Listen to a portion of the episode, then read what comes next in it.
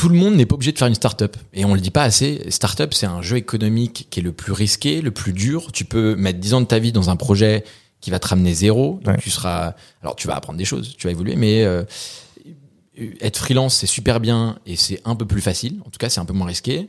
Une PME, c'est super. Une agence de service, c'est super. Et, et je pense qu'il y a, il y a une hype. Alors déjà, tout le monde utilise le mot scalabilité. Alors je pense vraiment sans comprendre ce que c'est la scalabilité. Ouais. Il y a très, même dans les startups, il y a des pourcentages de scalabilité. Google est l'exemple iconique. Tu vois, c'est un vrai produit euh, full, pour dire automatisé. Tu vois. Ouais. Là où tu prends Freeland, t'as un niveau de scalabilité de 50%. Mm. C'est des produits, c'est une école. Il y a de l'humain, il y a de l'humain. Tu vois, il y a de l'humain. Et, et, et donc, Tu peux rappeler aux gens, parce que peut-être qu'il y a des gens qui savent pas ce que c'est la scalabilité, genre, pour leur rappeler, euh, c'est très très de façon très imagée, c'est gagner de l'argent littéralement en dormant, en ne faisant rien. Donc c'est un synonyme d'automatisation. C'est voilà, c'est c'est des effets composés, c'est Ouais. des économies d'échelle, mais c'est c'est tu ne peux que l'atteindre via le produit. Ouais. Le produit est, est une condition intrinsèque à la scalabilité. Dès que tu mets de l'humain, donc du service, tu perds en tu perds en scalabilité. scalabilité. C'est ce qu'il faut retenir. Et donc, quand je vois plein, alors tu peux, en fait, les freelances, tous les freelances qui disent, ouais, moi, je cherche à devenir scalable, freelance scalable. Je comprends. Je comprends ce qu'ils veulent dire. Moi, je comprends pas. Ça veut dire quoi? Ça veut dire que Bah, en fait, ils ils veulent créer une app où il y a plein de freelance et ils font plus rien. Non, c'est qu'ils veulent, en fait, ils veulent créer du leverage. Ils veulent faire ce que fait Gary Vee et tu vois ce que, ce que je vous conseillais. C'est-à-dire, eux au centre avec un média, être créateur de contenu et, euh, en plus de leur vente de services de consulting desquels il faut augmenter le prix, leur TGM, ils veulent, euh, tu vois, ouais, peut-être créer euh, une app en lien avec leurs médias.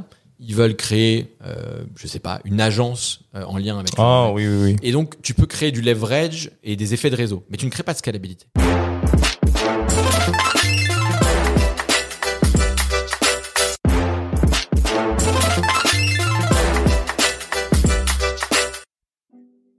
Salut à tous, c'est Bakang et Dicom et vous êtes sur le podcast Lucky Day. Lucky Day, c'est un podcast sur le business, le branding et la culture pour vous donner les outils pour entreprendre plus facilement. Merci à JVC pour les casques audio et merci à WeWork pour l'espace de coworking. C'est parti, let's go Avant de commencer, je voudrais remercier tous ceux qui prennent le temps de mettre des commentaires et de mettre 5 étoiles sur Apple Podcasts, ça fait super plaisir. N'hésitez pas, mettez-nous des reviews, mettez-nous 5 étoiles si vous aimez les épisodes et mettez un petit commentaire, ça nous fait remonter dans le classement et c'est génial. C'est parti. Bonjour à tous et bienvenue sur un nouvel épisode de Lucky Day. Je suis Bakang, accompagné de Dicom.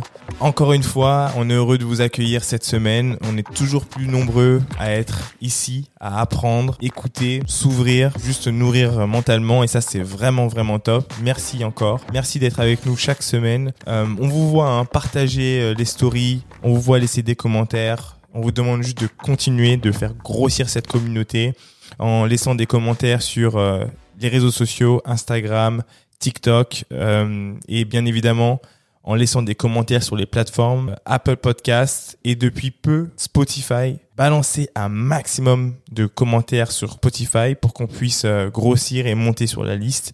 Ça fait pas très très longtemps qu'ils le font. On a déjà euh, plus de 300 commentaires sur euh, Apple Podcasts qui fait vraiment plaisir. Mais on veut vraiment envoyer la sauce sur Spotify aussi et de faire de Lucky Day euh, non seulement votre podcast préféré, mais le podcast préféré des Français. Alors j'espère vraiment que vous allez apprécier cette conversation euh, autant que j'ai aimé parler avec lui. Euh, vous savez que je fais pas trop de détails, on va partir sur l'épisode tout de suite. Bonne écoute. Bonjour à tous et bienvenue sur un nouvel épisode de Lucky Day Podcast. Je suis avec Maxime Blondel, le fondateur de The Secret Company. Salut, salut. Comment tu vas Ouais, très bien et toi Bah super super. Aujourd'hui, on va on va vraiment avoir un, un épisode. Ça fait longtemps que je vais t'avoir sur le podcast. T'es quelqu'un qui euh, qui est multitâche et qui le fait bien, même si euh, finalement vous faites une chose que vous faites très très bien. Euh, mais de l'extérieur, on a l'impression que vous êtes multitâche. Est-ce que tu peux nous dire ce que fait The Secret Company?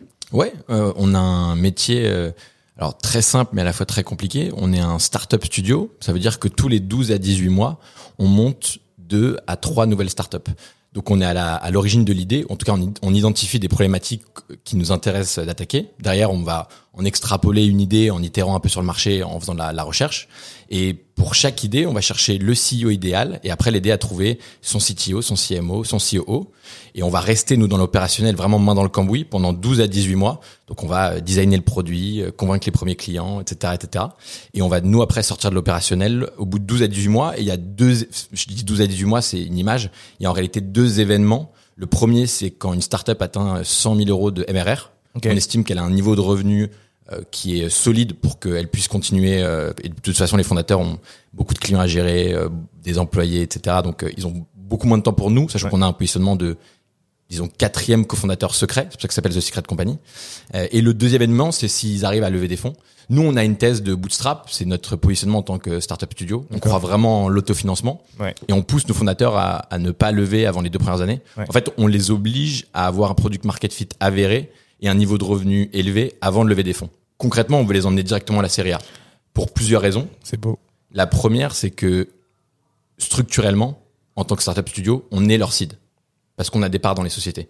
La deuxième, c'est que moi, j'ai expérimenté par les années passées que l'autofinancement, la vertu que ça avait, en tout cas les deux premières années, c'était qu'un un fondateur, pendant deux ans, va devenir très intime avec son marché, beaucoup plus intime avec lui-même en tant qu'entrepreneur. Il va apprendre de lui-même, il va être beaucoup plus résilient, beaucoup plus fort deux ans après, et il va, il va être beaucoup mieux comprendre qui sont les bonnes équipes à recruter, c'est quoi sa culture d'équipe, intimement quel problème résout, enfin le produit qu'il a créé, etc. En bref, il devient intime et fort sur tous les pans de son business, sur toute la chaîne de valeur, et derrière, en fait, c'est tu lèves des fonds comme du fuel pour accélérer, mais pas pour euh, gagner du temps, itérer et espérer avoir un PMF. En tout cas, nous, c'est pas le jeu auquel on veut jouer.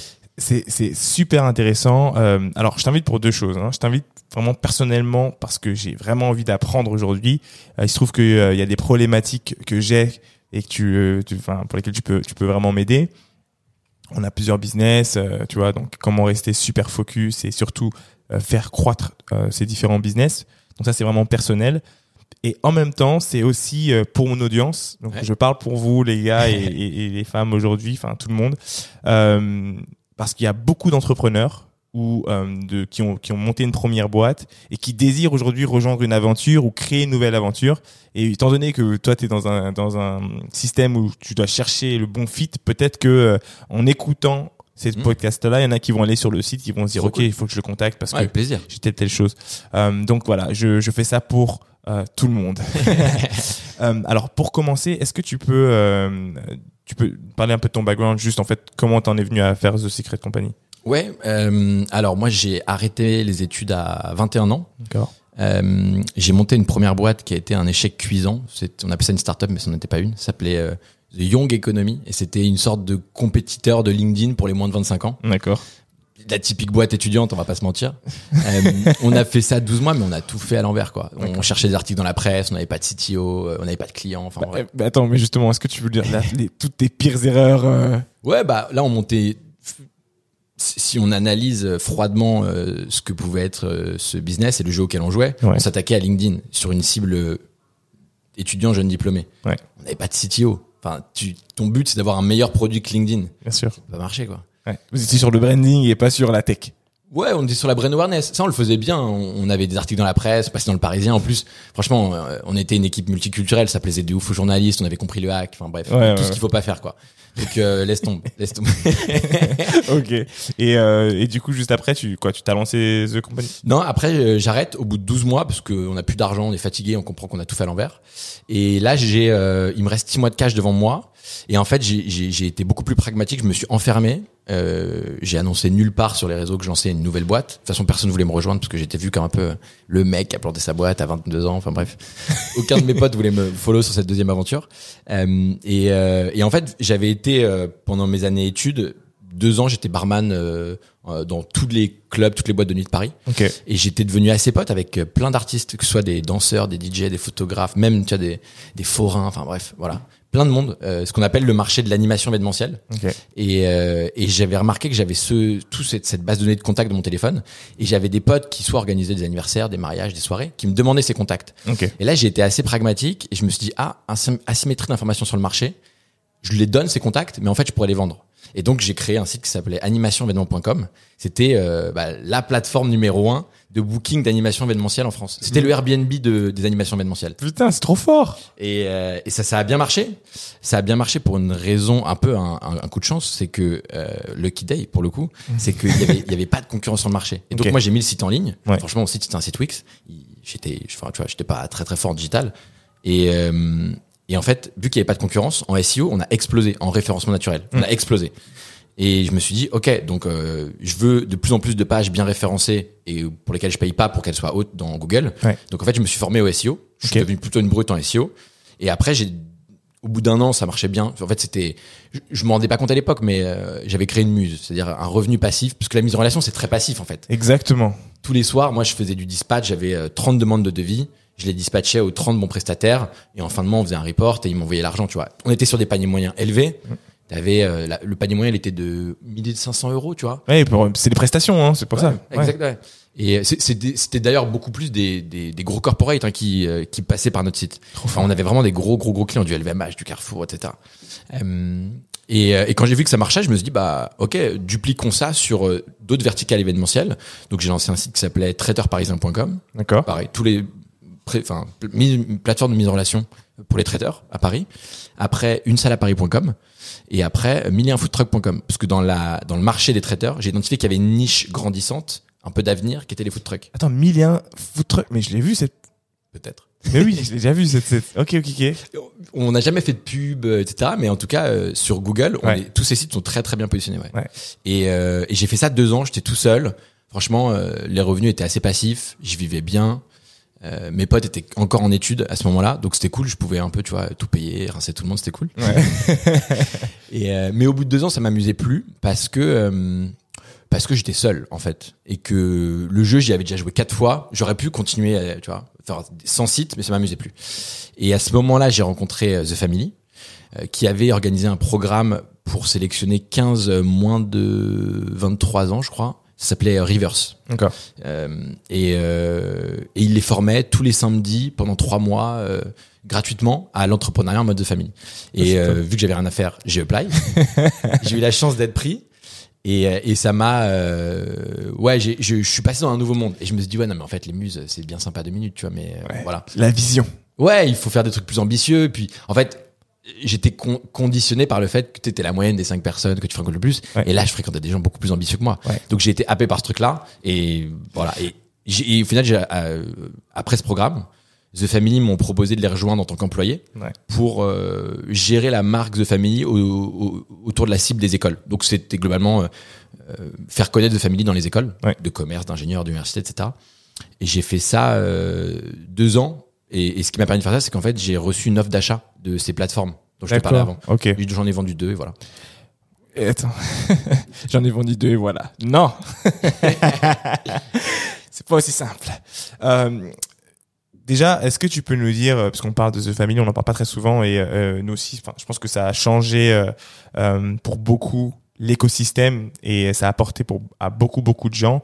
Qu'est-ce que ça a changé pour toi The Family en termes de vision euh, pratico-pratique euh Je pense que c'est une de mes trois grandes écoles. Tu vois, j'ai appris euh, j'ai appris sur internet d'abord euh, des choses très diverses, hein, de me raser jusqu'à la guitare ou jouer aux jeux vidéo. Enfin, j'ai appris des trucs sur YouTube principalement. Après, j'ai fait euh, le wagon quand même. Je voulais apprendre à coder. Et The Family, ça a été ma troi- troisième école. C'était une école de l'ambition, une école de la débrouille. Ouais, je pense que c'est ça, les deux. une école de l'ambition, une école de la débrouille. Je pense que c'est- le bon euh, c'est le bon mot parce que je sais que de temps en temps je rencontrais des gens. En fait, il y avait deux types de gens que je rencontrais à The Family. Ouais. La plupart des gens que je rencontrais, c'était des gens qui comprenaient qui en fait The Family n'est pas là pour te donner ils sont ils sont là pour te donner les clés, mais ils sont pas là pour te tenir la main. Ouais, pas des. Et euh, ceux qui comprenaient ça, je voyais que les boîtes fonctionnaient, que ça avançait, que ça fonctionnait, que ça fonctionnait pas, ça avançait. Et t'avais des gens qui étaient là, qui se disaient ouais mais attends, j'ai pas d'accompagnement, j'ai pas de. Je fais non, je pense que t'as pas compris en fait le système ici, tu vois. Donc euh, euh, voilà, ça c'était la petite euh, la petite euh, parenthèse de Family, euh, vraiment qui a, qui a quand même bien bien bougé euh, l'écosystème, changé beaucoup de choses. Grave. On va rentrer dans euh, ton projet, enfin ce que tu fais maintenant au quotidien. Euh, alors première question, la question qui est euh, que tout le monde se pose, c'est comment est-ce que tu fais pour d'abord faire en sorte comment tu trouves une idée? On va commencer par ça. Euh, nous, on a une stratégie du kiff, Euh, c'est-à-dire que euh, on est on est cinq associés. On vit en coloc ensemble en plus à, à Paris. Trop bien. On a tous des caractères et des spécialités très différentes. Panam est très dans l'automatisation et le no-code. Moi, j'avoue être beaucoup dans l'éducation et dans le consumer. Euh, Julien est très dans le Web 3. Adams est très dans euh, le SEO et le management. Et Robin est très dans les médias et les sales. C'est, on a chacun nos spécialités. Complémentaire. Ouais, je dirais. On- Ouais, ouais, plutôt. Euh, on a une vingtaine de frameworks pour arriver à analyser froidement des tendances marché ou des tendances dans le monde. Tu vois, par exemple, c'est très bête, hein, mais de toute évidence, en ce moment, il faut lancer des boîtes autour du freelancing, Ouais. euh, autour, euh, bah, aussi dans le retail, tu vois, réinventer les produits parce qu'il y a trop de sucre dans les produits, etc. Ouais. Moonbite. Moonbite. Non mais en fait il faut il faut euh, je pense qu'il faut se nourrir de plein de sources euh, différentes autant être sur Twitter que regarder BFM. Moi je suis un grand fan de TPMP tu vois. Ouais. En vrai j'ai beaucoup d'idées en regardant TPMP parce que je comprends euh, en- je, je regarde des trucs euh, tu vois je, je vais autant regarder des contenus très pointus sur Twitter à TPMP et même parfois je vais pour comprendre je vais regarder par exemple des euh, RT France euh, BFM TV mais financé par la Russie. Je veux comprendre euh, tous les sons de cloche et où va le monde et quelles sont les, les dynamiques et les, les intérêts de chacun. Et donc, je pense que le sujet, c'est de se nourrir et, euh, et de, de savoir ouvrir l'œil et les oreilles pour identifier des problèmes. Et donc, euh, c'est un travail de tous les instants. On a une vingtaine de frameworks un peu scientifisés pour trouver des idées ou identifier des problématiques. Mais c'est souvent... donc, du coup, euh, par exemple, je donne un exemple, tu as un framework. Quelles, quelles sont les cases à cocher pour vous dire il y a un business euh, à lancer, par exemple? Ah, c'est euh, problème grandissant. Problème pas totalement résolu. Est-ce que ça nous fait kiffer d'essayer de résoudre ce problème? Et ouais, est-ce qu'on est-ce qu'on pense qu'en fait cette idée-là ou ce, enfin cette problématique marché-là avec l'idée qu'on va ou, ou le produit euh, qu'on va inventer pour le résoudre, ce sera une évidence dans 20 ans? Euh, Moi j'aime bien les métaphores Airbnb. Airbnb, ça se lance, tout le marché de l'hôtellerie rigole au nez de Brian Chesky, tu vois. Ouais. Et mais je comprends pourquoi parce que je me suis remis dix ans en arrière. Moi, j'allais dans une ville en Espagne à Cadaqués en vacances et je sais qu'il y avait un site qui s'appelait euh, bookvillaincadaqués.com, tu vois, et euh, .es d'ailleurs. Et euh, et en fait, ce site-là, c'était un Airbnb mais local. Local. Ouais, et des sites comme ça, il y en avait plein. Donc c'était un marché qui était éclaté et où bah en fait c'était un marché qui faisait pas peur à l'hôtellerie tu vois Et parce que c'était pas c'était pas du gros volume Ouais. et lui je pense qu'il a identifié ça et il s'est dit je vais créer le leader et qu'on lui ait rigolé au, au nez ou pas la force des choses et sa force de travail a fait qu'il a créé un leader mondial qui maintenant euh, a même fait grossir le marché de l'hôtellerie et du travel. Complètement. et je j'essaie toujours de penser à ça. Je me dis ok quelle idée paraît complètement folle aujourd'hui? Même quand je la pitch à mes associés ils me disent non mais là tu tu, tu fumes. Tu vas trop loin. ouais tu vas trop loin. Et je me dis et, et j'essaye de vivre dans la dans le futur et de me dire ok ça fait ça fera grave sens. Hum, hum, hum. ce sera une évidence en fait. C'est ça. Et quel, quel type de boîte vous avez là actuellement euh, sur lequel vous bossez ou que vous avez lancé plutôt? Ouais bah je peux te parler des deux de, des 12 derniers mois Ouais. là où on, on termine les batchs euh, la première s'appelle euh, Freeland le petit shirt que j'ai là Ouais. Euh, Freeland, c'est euh, du coup, tu vois. euh, alors, je peux te raconter toute l'histoire. Freeland, moi, je démarre en disant, il y a une énorme tendance du freelancing. Le salarié est en train de se faire défoncer. Je pense qu'il y a un premium à essayer de créer une sorte de de club ou de communauté d'aide aux, aux freelances. Ouais. Tu vois, c'est une intuition. Je me dis les freelances les freelances se sentent seuls, ils ont pas vraiment d'école de freelancing. Tu vois, il y a y a y a besoin d'un club. Et, euh, et je rencontre Corentin qui veut grave travailler avec nous, qui a le bon profil pour faire ça, pour diverses raisons. Parce, parce que son passé, moi je passe, j'interviewe les gens. Et, euh, et on se lance là-dedans. Et en fait, euh, on a itéré, itéré, itéré. Corentin, on travaille sur ce projet-là et rapidement il me dit, en fait, les freelances, euh, pas bon bise parce qu'en fait, ils ont pas, ils ont pas, un enfin, ils ont pas beaucoup de moyens en fait. Ils gagnent pas beaucoup d'argent. Ouais. Et lui, il voulait faire des paniers moyens très élevés, tu vois. Il voulait des, des grosses LTV, etc. Euh, et il me dit, mais dans les freelances, il y a les créateurs de contenu qui sont intéressants. Ceux qui ont une audience, un média. Ah, voilà. et, euh, et, euh, et on itère comme ça, et on, on a commencé à lancer trois, trois projets avec des creators. On a lancé une appli mobile, un logiciel SaaS et une formation en ligne. On s'est rendu compte que les creators n'avaient pas du tout assez de temps, même quand il y avait des produits market fit, pour arriver à développer que ce soit un, un produit aussi complexe qu'une appli mobile ou un SaaS. Ouais. En fait, On n'a pas le time. Ouais, c'est pas des CEO de start-up. Ils, ils aiment faire du média en vrai. Ils aiment être devant la caméra. Ils s'aiment beaucoup, faut le dire. Mais c'est euh, c'est pas des gens de l'ombre qui vont travailler sur euh, ton, tu vois, euh, les, les métriques de ton produit, etc. On est des exceptions dans ce alors, parce que on est Ouais. obligé de le faire. probablement. et euh, et on se rend compte du coup que ça va pas marcher. En fait, c'est pas les c'est pas des CEO de start-up, les créateurs, enfin les, les, les, les créateurs de contenu, mais on se rend compte que le produit qui est le plus rapide à sortir, qui fonctionne et qui est une vraie cash machine, c'est une formation en ligne. Et on se dit et on commence à réfléchir à tout ça. On se dit putain, c'est vrai que les écoles elles se font défoncer. Les gens ils payent 15 000 euros par euh, par an et ils disent tous qu'ils sont mécontents, mais ils le disent en off. Mais d'un autre côté, ils continuent. Et là, ok, je me suis projeté à 20 ans et je me suis dit, ok, mais bien sûr que euh, le futur, c'est les écoles virtuelles. Bien les sûr. écoles dans le metaverse, tu vois. Donc Freelance, c'est ça, c'est euh, on essaye de créer le groupe mondial numéro un d'écoles virtuelles au monde.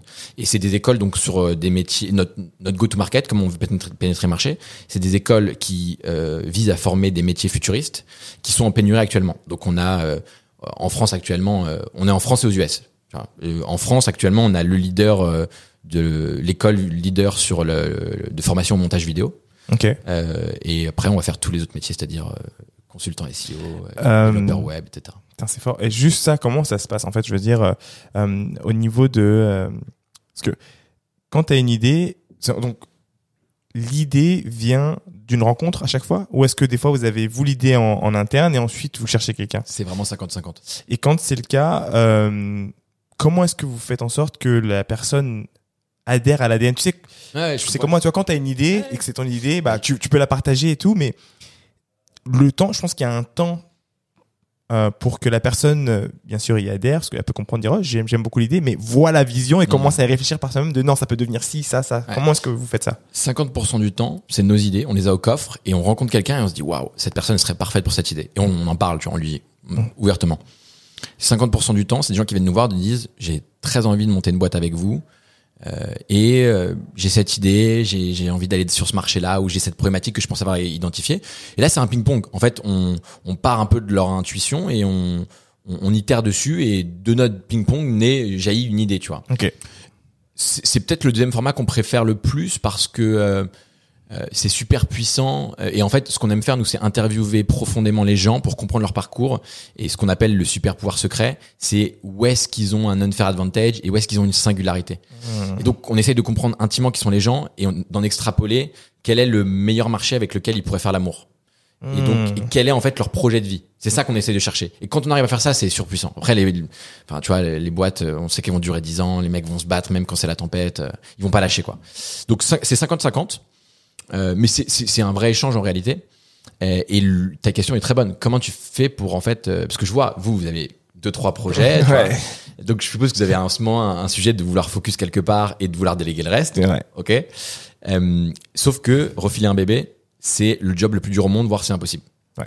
Donc en fait, j'ai essayé de faire ça, de de structurer une idée, tu crées, tu pré-crées le branding, euh, tu euh, commences à designer le produit, tu trouves le PMF et après tu cherches un CEO.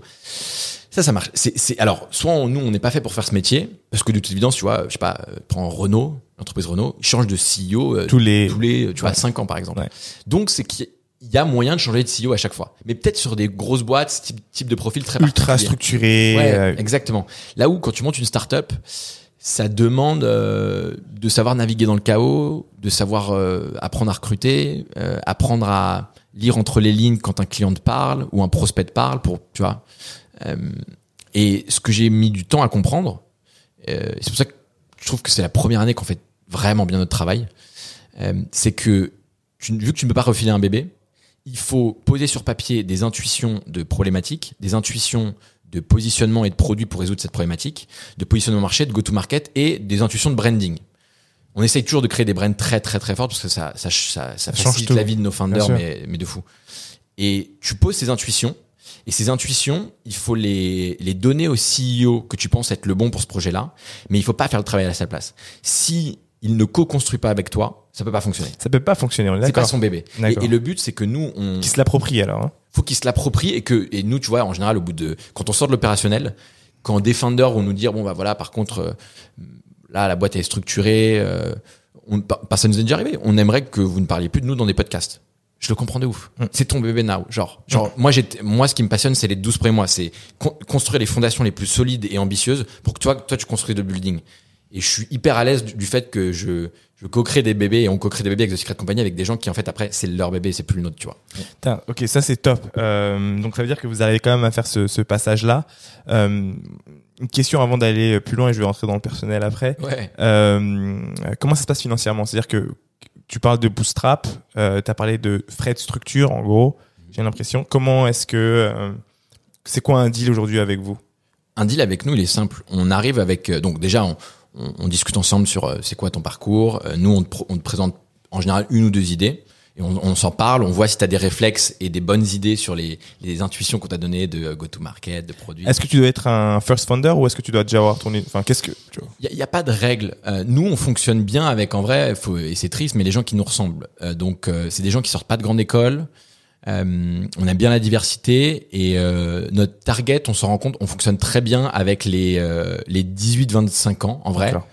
Et, euh, et qui sont, on estime nous, euh, on vise les petits génies, les, les gens singuliers, tu vois. C'est qu'on la dalle euh, Ouais, et qui ont un, un truc où euh, il y a une passion à côté. C'est-à-dire, c'est pour moi, c'est ceux qui allaient à l'école, mais à côté de ça avaient euh, un truc qu'ils ont appris eux-mêmes, Ouais. qui ont qui l'ont poussé au max. euh. En général, ceux qui ont eu la même enfance que nous, c'est-à-dire qui jouaient soit beaucoup aux jeux vidéo, qui ont passé des heures sur YouTube à apprendre je ne sais quelles Exact. skills bizarres, tu vois. Ouais. Donc c'est les gens un peu comme nous, faut le dire. Mm. Euh, et on, en fait, on, on- on se comprend, on sait se parler et, et on sait comment les aider surtout parce qu'on est un peu plus vieux, on a un peu plus d'expérience. Donc ça, c'est ce qui se passe. C'est un ping-pong. Après, on se met d'accord sur. euh, Donc, euh, on va partir vers ce projet. Il y a une période d'essai de 2-3 mois, tu vois. Et nous, et c'est tu vois peut-être ce qu'on faisait pas. Oh, t'inquiète, t'inquiète.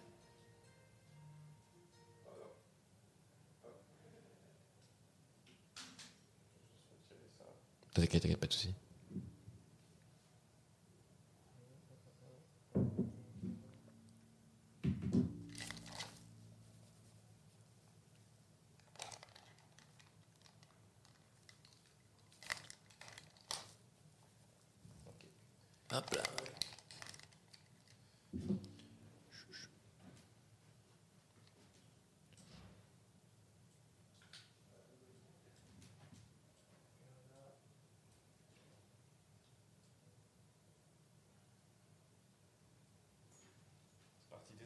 Pardon.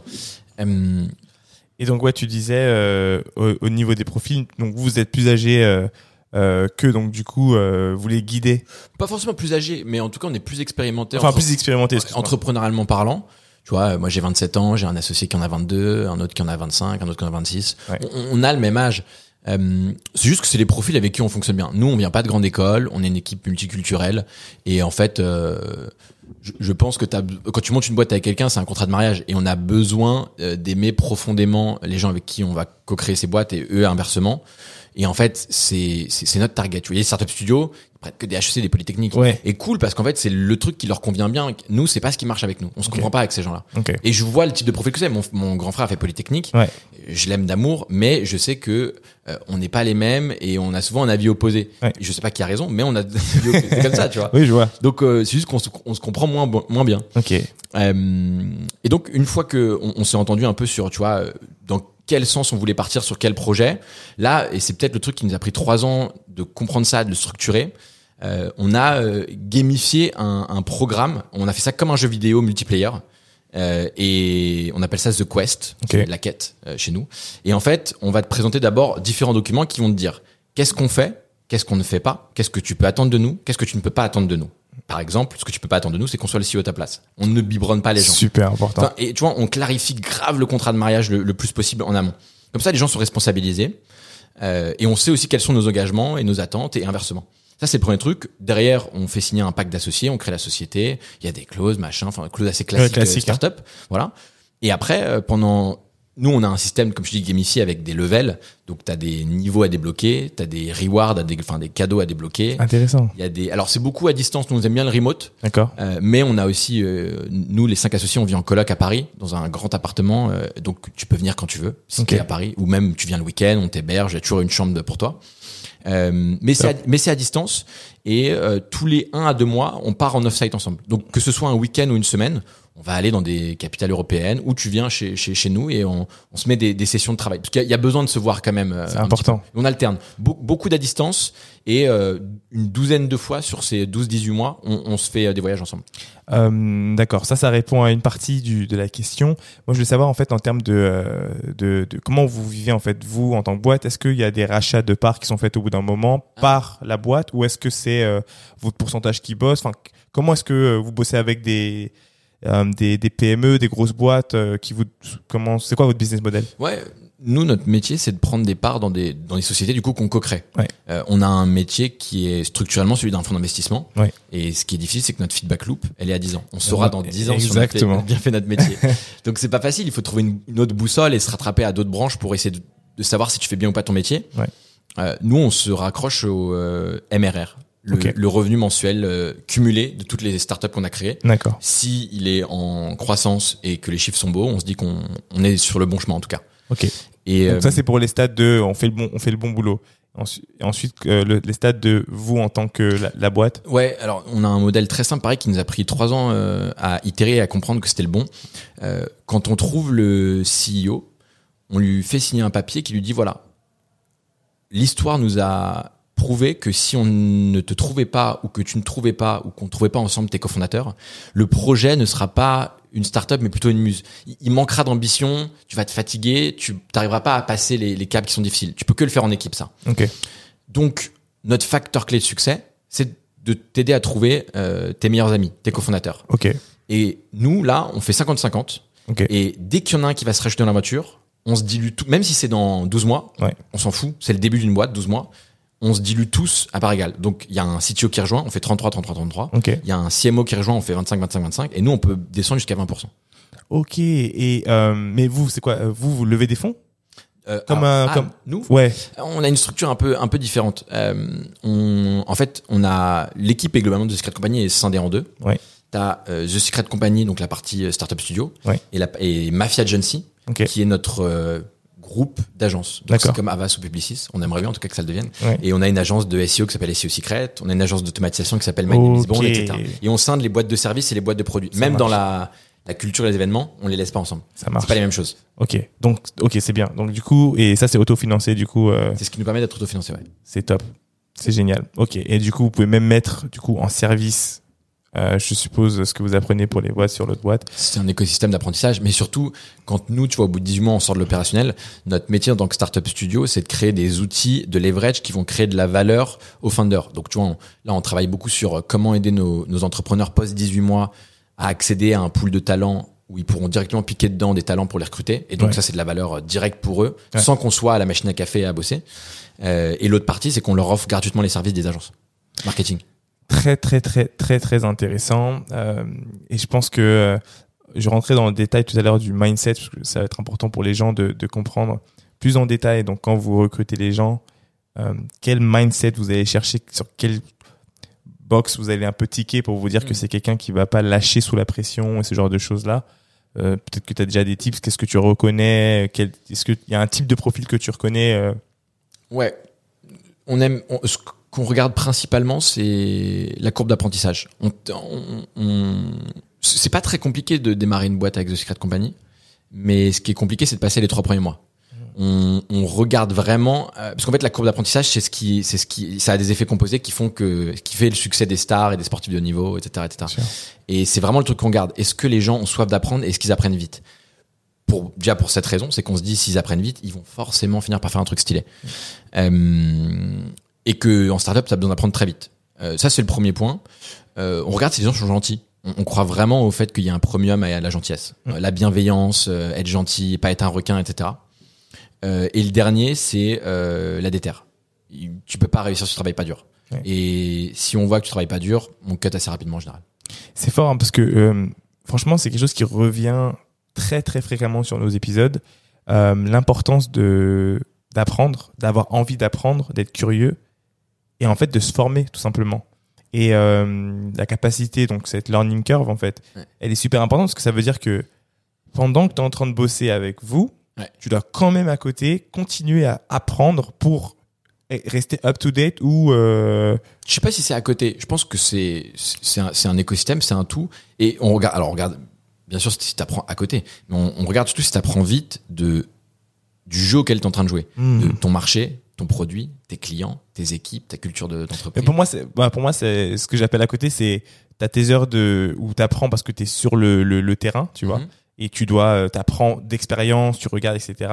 Mais t'as tes heures où justement t'apprends ton marché, Ah oui, oui. tu vois. Et ce que j'appelle à côté, c'est tu vas plus loin que loin, quoi. Les deux sont aussi forts parce que tu as ceux qui adorent apprendre à côté et en fait consommer mais qui n'aiment pas être sur le terrain. Ouais. Je je trouve les plus forts, tu vois, je peux te raconter, la, la- la- du coup la, la deuxième startup qu'on a cofondée là, ces 12 derniers mois s'appelle Mobula. C'est un data aggregator euh, Web3 crypto. C'est comme CoinMarketCap mais décentralisé avec une meilleure UX, euh, beaucoup mieux.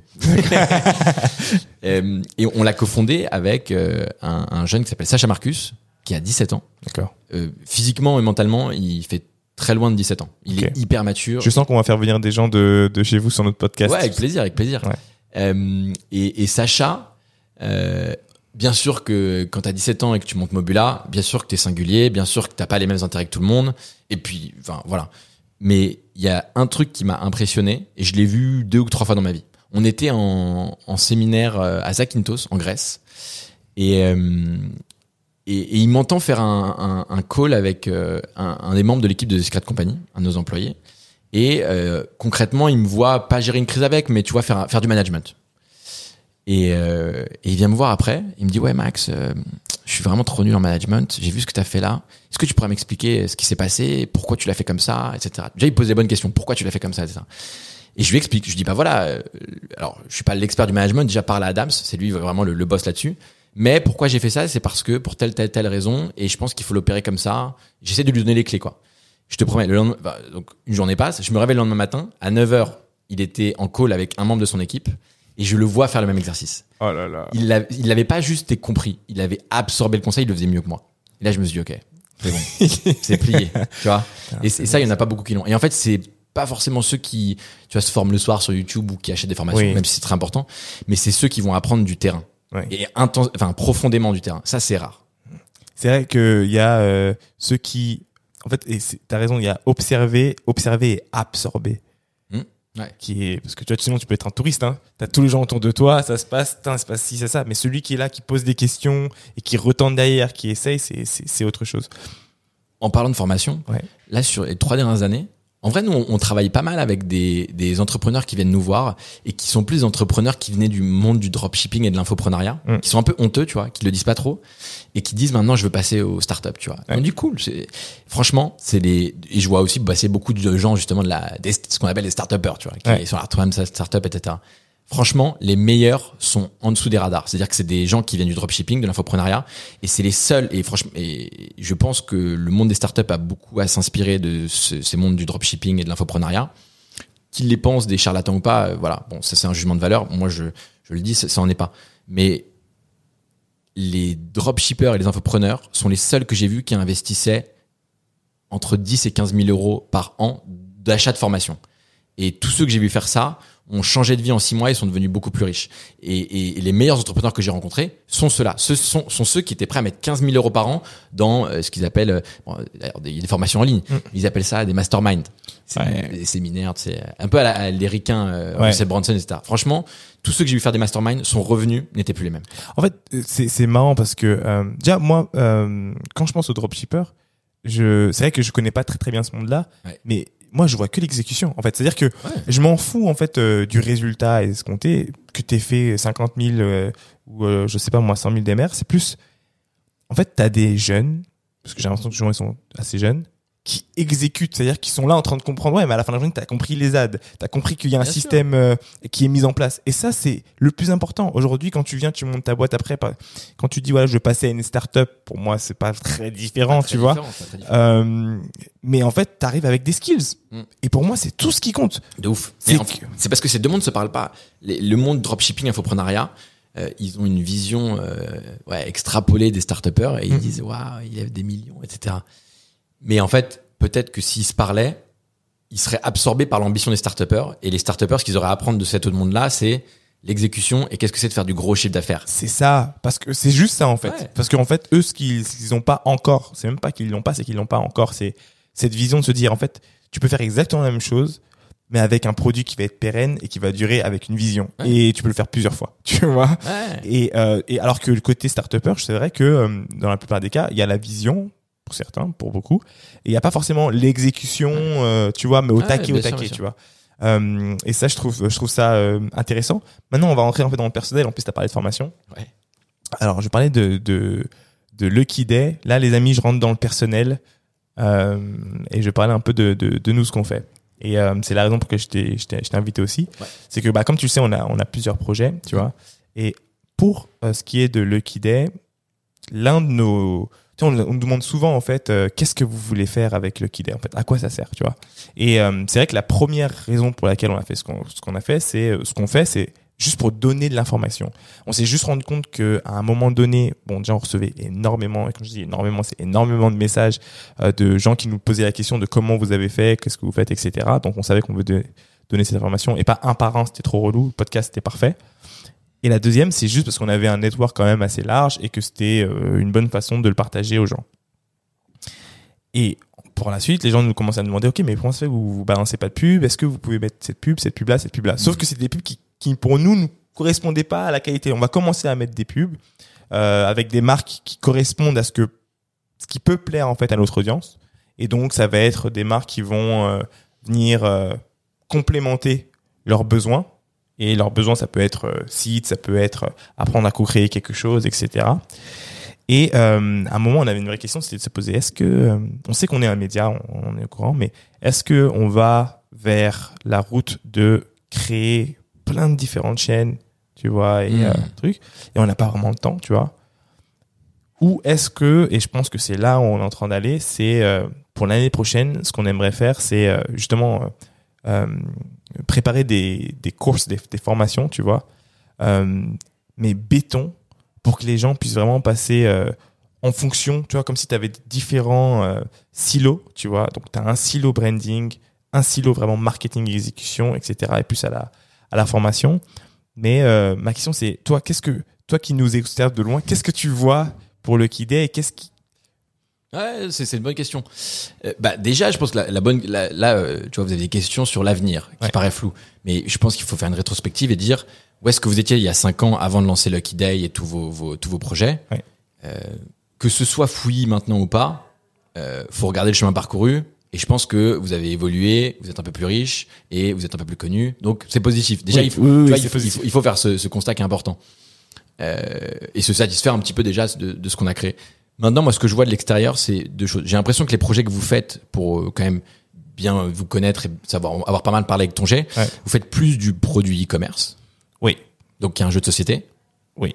Il y a Moonbite. Oui. En fait, le, le produit- il y a une app aussi mobile. Ah oui, pardon, ouais. Ouais. Qui, qui fait quoi Euh, c'est presque la même chose que le jeu de société, mais en app. D'accord. Ok. Et euh, c'est c'est quoi qui vous fait le dans tout ça entre faire des produits euh, physiques, les vendre via votre site ou via Amazon, euh, faire le média Lucky Day et faire euh, l'appli mobile jeu de société, c'est c'est les quatre trucs? Ouais. Enfin, je fais, on fait du consulting aussi euh, ok. pour les marques. De ces cinq trucs-là, c'est quoi qui vous fait le plus kiffer? Ah, ils- alors c'est compliqué parce qu'ils me font tous kiffer pour des trucs différents. C'est-à-dire que euh, Moonbite, ça me fait kiffer, kiffer, kiffer parce que bah, c'est la food. J'ai toujours été amoureux de, de la food et euh, j'adore, euh, j'adore entrer dans euh, voir une catégorie où il y a un vrai problème, tu vois, Mhm. qui est mondial et essayer de le résoudre. Donc, Ok. donc Moonbite, ça me fait kiffer parce que c'est la création, c'est l'exécution et c'est euh, comment faire pour le, en faire un produit international. Est-ce que je réponds à ta question? Ouais, mais du coup, j'ai l'impression que vous êtes sur une sorte, une, une forme de, même dans, même dans ce que vous faites dans la food, il y a une forme de food euh, entertainment. Tu vois, vous faites des glaces, vous faites des snacks. Ouais. Vous avez fait des granolas, je me trompe pas On a fait des granola, ouais. Ok. Bah, des granolas, tu peux les manger euh, tout au long de la journée. Enfin, c'est- c'est c'est c'est fun à manger, quoi. Ouais. Et j'ai l'impression que vous êtes, euh, même, tu vois, je me le disais, l'énergie quand je suis rentré, Ouais. toi et ton frère, je me suis dit, il y a une bonne énergie. Et ça, ça sent l'énergie du fun. Et je pense qu'en fait, tout le monde n'a pas besoin. Les, les, les, les CEO de start-up ont besoin d'être focus. Ouais. Peut-être que vous n'avez pas besoin ni la capacité d'être focus. Mm. Et il faut l'accepter. Mais par contre, j'ai l'impression que tout ce que vous faites tourne autour du kiff. Donc c'est la stratégie du kiff. Ouais. Ça tourne autour du. En fait, j'ai remarqué que tout ce qu'on fait tourne autour du bien-être et du kiff. C'est-à-dire que nous, personnellement, on se Ouais. fait kiffer. mais derrière il y a une valeur qui est commune, euh, qui est celle de se dire comment je fais pour de rendre aux autres Je comprends. ce que j'ai reçu, tu vois. Ben, si je prends ma casquette de CEO de Secret Company Ouais. Et que on coupe les caméras et que tu viens de me demander ça, Ouais. ce que je te dirais, c'est que stratégiquement, à ta place, je comprends que c'est un écosystème à la Gary. C'est-à-dire qu'il y a le média au centre Ouais. et que autour, vous voulez faire plein de projets. Ouais. Parce que j'ai l'impression que vous, avez, vous aimez bien multiplier les projets. Ouais. La question, c'est quel rationnel, euh, quel narratif tu trouves dans ce cercle qui est euh, autour de ce média. Ouais. Et que Lucky Day, c'est assez généraliste, c'est du kiff. Euh, ça peut se ça peut se repositionner mais que j'ai l'image qui me vient en tête et c'est moi qui fais les brandings chez Secret Company j'ai l'impression que vous créez comme une euh, comme une euh, une maison du kiff euh, tu vois euh, bah où il y a le jeu de société physique et l'appli il y a Moonbite c'est quand même un, un produit kiffant à consommer tu vois Ouais. il y a Lucky Day où vous essayez de kiffer là tu vois c'est bonne vibe Ouais. et en fait je pense que vous vous, vous avez pas un positionnement vous n'êtes pas euh, quand tu penses au positionnement tu vois t'as euh, euh, je te prends, euh, j'en sais rien, euh, n'importe quel euh, influenceur, c'est euh, le mec qui, le mec de LinkedIn, Ouais. le mec de TikTok, le mec de l'e-commerce, Ouais. le mec des startups. C'est toujours ça. Ouais. Et vous, j'ai l'impression que c'est plus les mecs bonne vibe, Mm. les deux frères bonne vibe. Mm. Et en fait, je créerai un écosystème schématiquement que j'appellerais bonne vibe, Mm. et, et- ou alors la maison de la bonne vibe. Et je créerai un branding autour de. En fait, ce qu'on fait avec mon frère, c'est qu'on essaye de créer un écosystème de la bonne vibe, du kiff et du bien-être. Et il y a un média au centre et tout autour, on crée des boîtes. Et le sujet, c'est comment tu tu t'arrives à créer des, des liens et des effets de réseau positifs entre ces boîtes. Mm. Donc comment en fait les clients de du jeu de société t'arrives à les transférer à Moonbite et inversement. Et le média et en fait tu crées un peu tu vois une une, Une- une, une roue. euh, C'est archi intéressant euh, et je vais aller même plus loin alors dans, dans la façon de, de- qu'on a de voir un peu tout ça. Euh, tu vois, pour nous, la tête, c'est Lucky Day. Enfin, il est au centre, hein, mais imagine, on te, on te nourrit la tête avec Lucky Day. Ouais. C'est-à-dire que je vais te donner un maximum d'informations pour te grandir, etc. Je vais te nourrir de façon euh, healthy, mais te faire kiffer, Ouais, c'est la glace. trop cool. Tu vois? Et ensuite, je veux t'ouvrir en termes de communication aux autres, et ça, c'est le jeu. Ok. Mais en fait c'est nourrir euh, le ventre, la tête et euh, le kiff, l'énergie. C'est ça, et la- la- le côté social en fait qui est qui est Faut- archi Faut important. appeler votre boîte feed. Salut Anthony.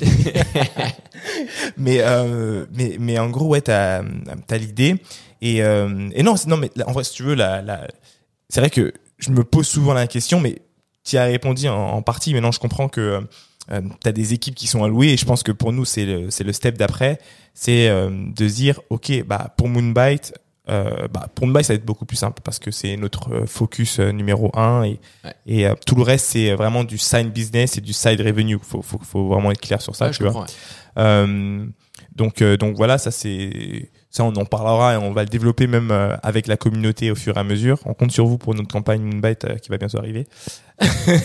Mais sinon pour ce que je comprends en tout cas pour Lucky Day et pour et pour ça reste entre nous donc le jeu de cartes, c'est c'est cette capacité qu'il faut qu'on ait à encore mieux déléguer, tu vois. Donc c'est faire en sorte d'avoir une team qui va venir nous permettre de passer à l'étape d'après. A, il y a- il y a- sur, des nouveaux projets comme ça, t'es obligé de déléguer. Mm. Tu peux, enfin, c'est la problématique. Hein. On a que 24 heures, on a aussi des vies perso, etc. Ouais. Là, quatre projets, déjà, je sais pas. Enfin, c'est c'est dur quatre projets en même temps. C'est dur. Ouais. C'est dur. Après, euh, heureusement, euh, ce qu'on fait, tu vois, les- donc la première étape qui était plutôt simple, c'est qu'on a une facilité pour créer le projet. C'est-à-dire, euh, tu vois, euh, de, que ce soit de l'objet ou de l'app ou du reste, le monter, le faire, le balancer et, et itérer dessus, ça c'est pas un problème. Mais c'est quand tu veux passer d'une croissance X à une croissance Y, là il faut, il faut, il faut un peu plus de focus. Il y a des, il y a des profils comme ça. Il y a des profils euh, créateurs, il y a des profils développeurs, tu vois, qui développent. C'est ça. C'est des profils, il faut les trouver.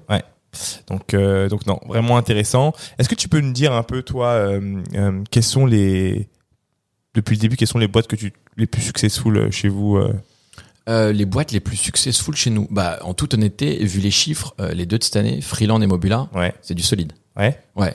Bah, Freeland font. oh, oh, c'est marrant parce qu'en fait, euh, on a passé huit mois à faire zéro de chiffre d'affaires. ok, Tu vois, vraiment, on, en- La vision était pas claire, le produit était pas clair, les clients n'arrivaient pas à les convaincre, etc.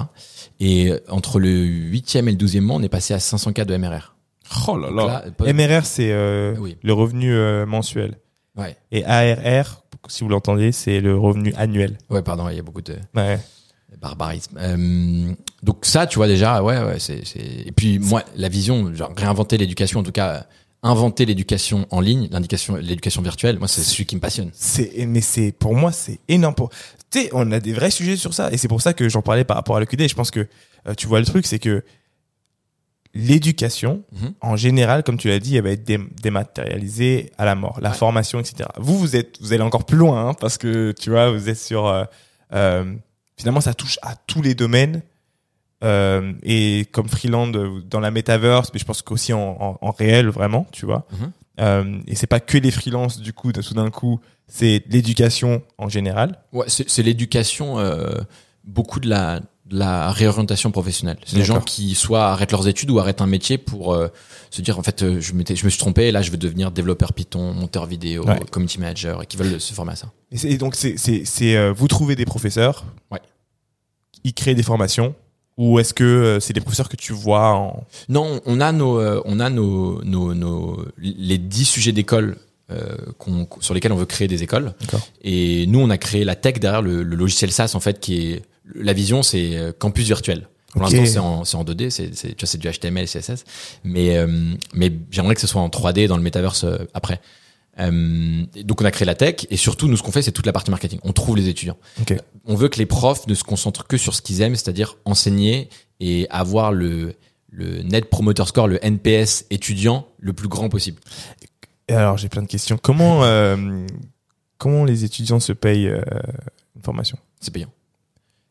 C'est payant, non Ouais, ouais, les, Ouais, mais les comment, écoles. comment, comment- Ah, nos écoles elles coûtent entre. euh, Il y a des écoles qui coûtent. euh, les écoles, c'est des bootcamps. Ça dure entre. euh, pour la majorité, dure entre deux et trois mois. Ouais. Il y, a quelques métiers qui demandent des. Tu vois, euh, notre euh, notre euh, école en ligne de pour apprendre le développement web Python. Ouais. Elle dure 12 mois. D'accord. Euh, mais euh, au fond, c'est des formations en ligne avec de l'accompagnement. D'accord. Donc, il y en a qui, au bout, en fait, les 12 mois, ils les font en 6, tu vois. D'accord. Il y en a, il leur faut 18. Et on est assez flex, en fait. C'est, il y a, il y a pas de date très précise. Enfin, il y a pas de période euh, précise. Mais ils se la payent, en fait. C'est, il y a des écoles à 1000 euros, des écoles à 2000 euros, des écoles à 3000 euros. Ok. Et on propose euh, des échéanciers de paiement. Vous a- avez le CPF euh, ou pas Non, on fait pas ça. Non. Euh, on fait pas parce C'est dommage ça. Non, parce qu'on l'a, on l'a testé et euh, c'est contre-intuitif, mais c'est une tanasse et c'est pas à se faire un cadeau. D'abord, euh, moi, alors j'adore, euh, je trouve que le CPF est un outil incroyable, Ouais. mais le, le négatif effet que ça crée, c'est que ça dérégule complètement le marché. On le voit sur des formations. Si nos concurrents ont tous le CPF, alors que tu vois notre formation est meilleure et tu la payes en cash, eh ben tu vends pas. Et donc techniquement, c'est un dérégulateur de marché. Ça, ça crée des déséquilibres comme les subventions avec les startups et la. BPI, tu vois, ça, ça dérégule le marché. C'est-à-dire que ça ne pousse pas à ce que le meilleur survive et le moins bon meure.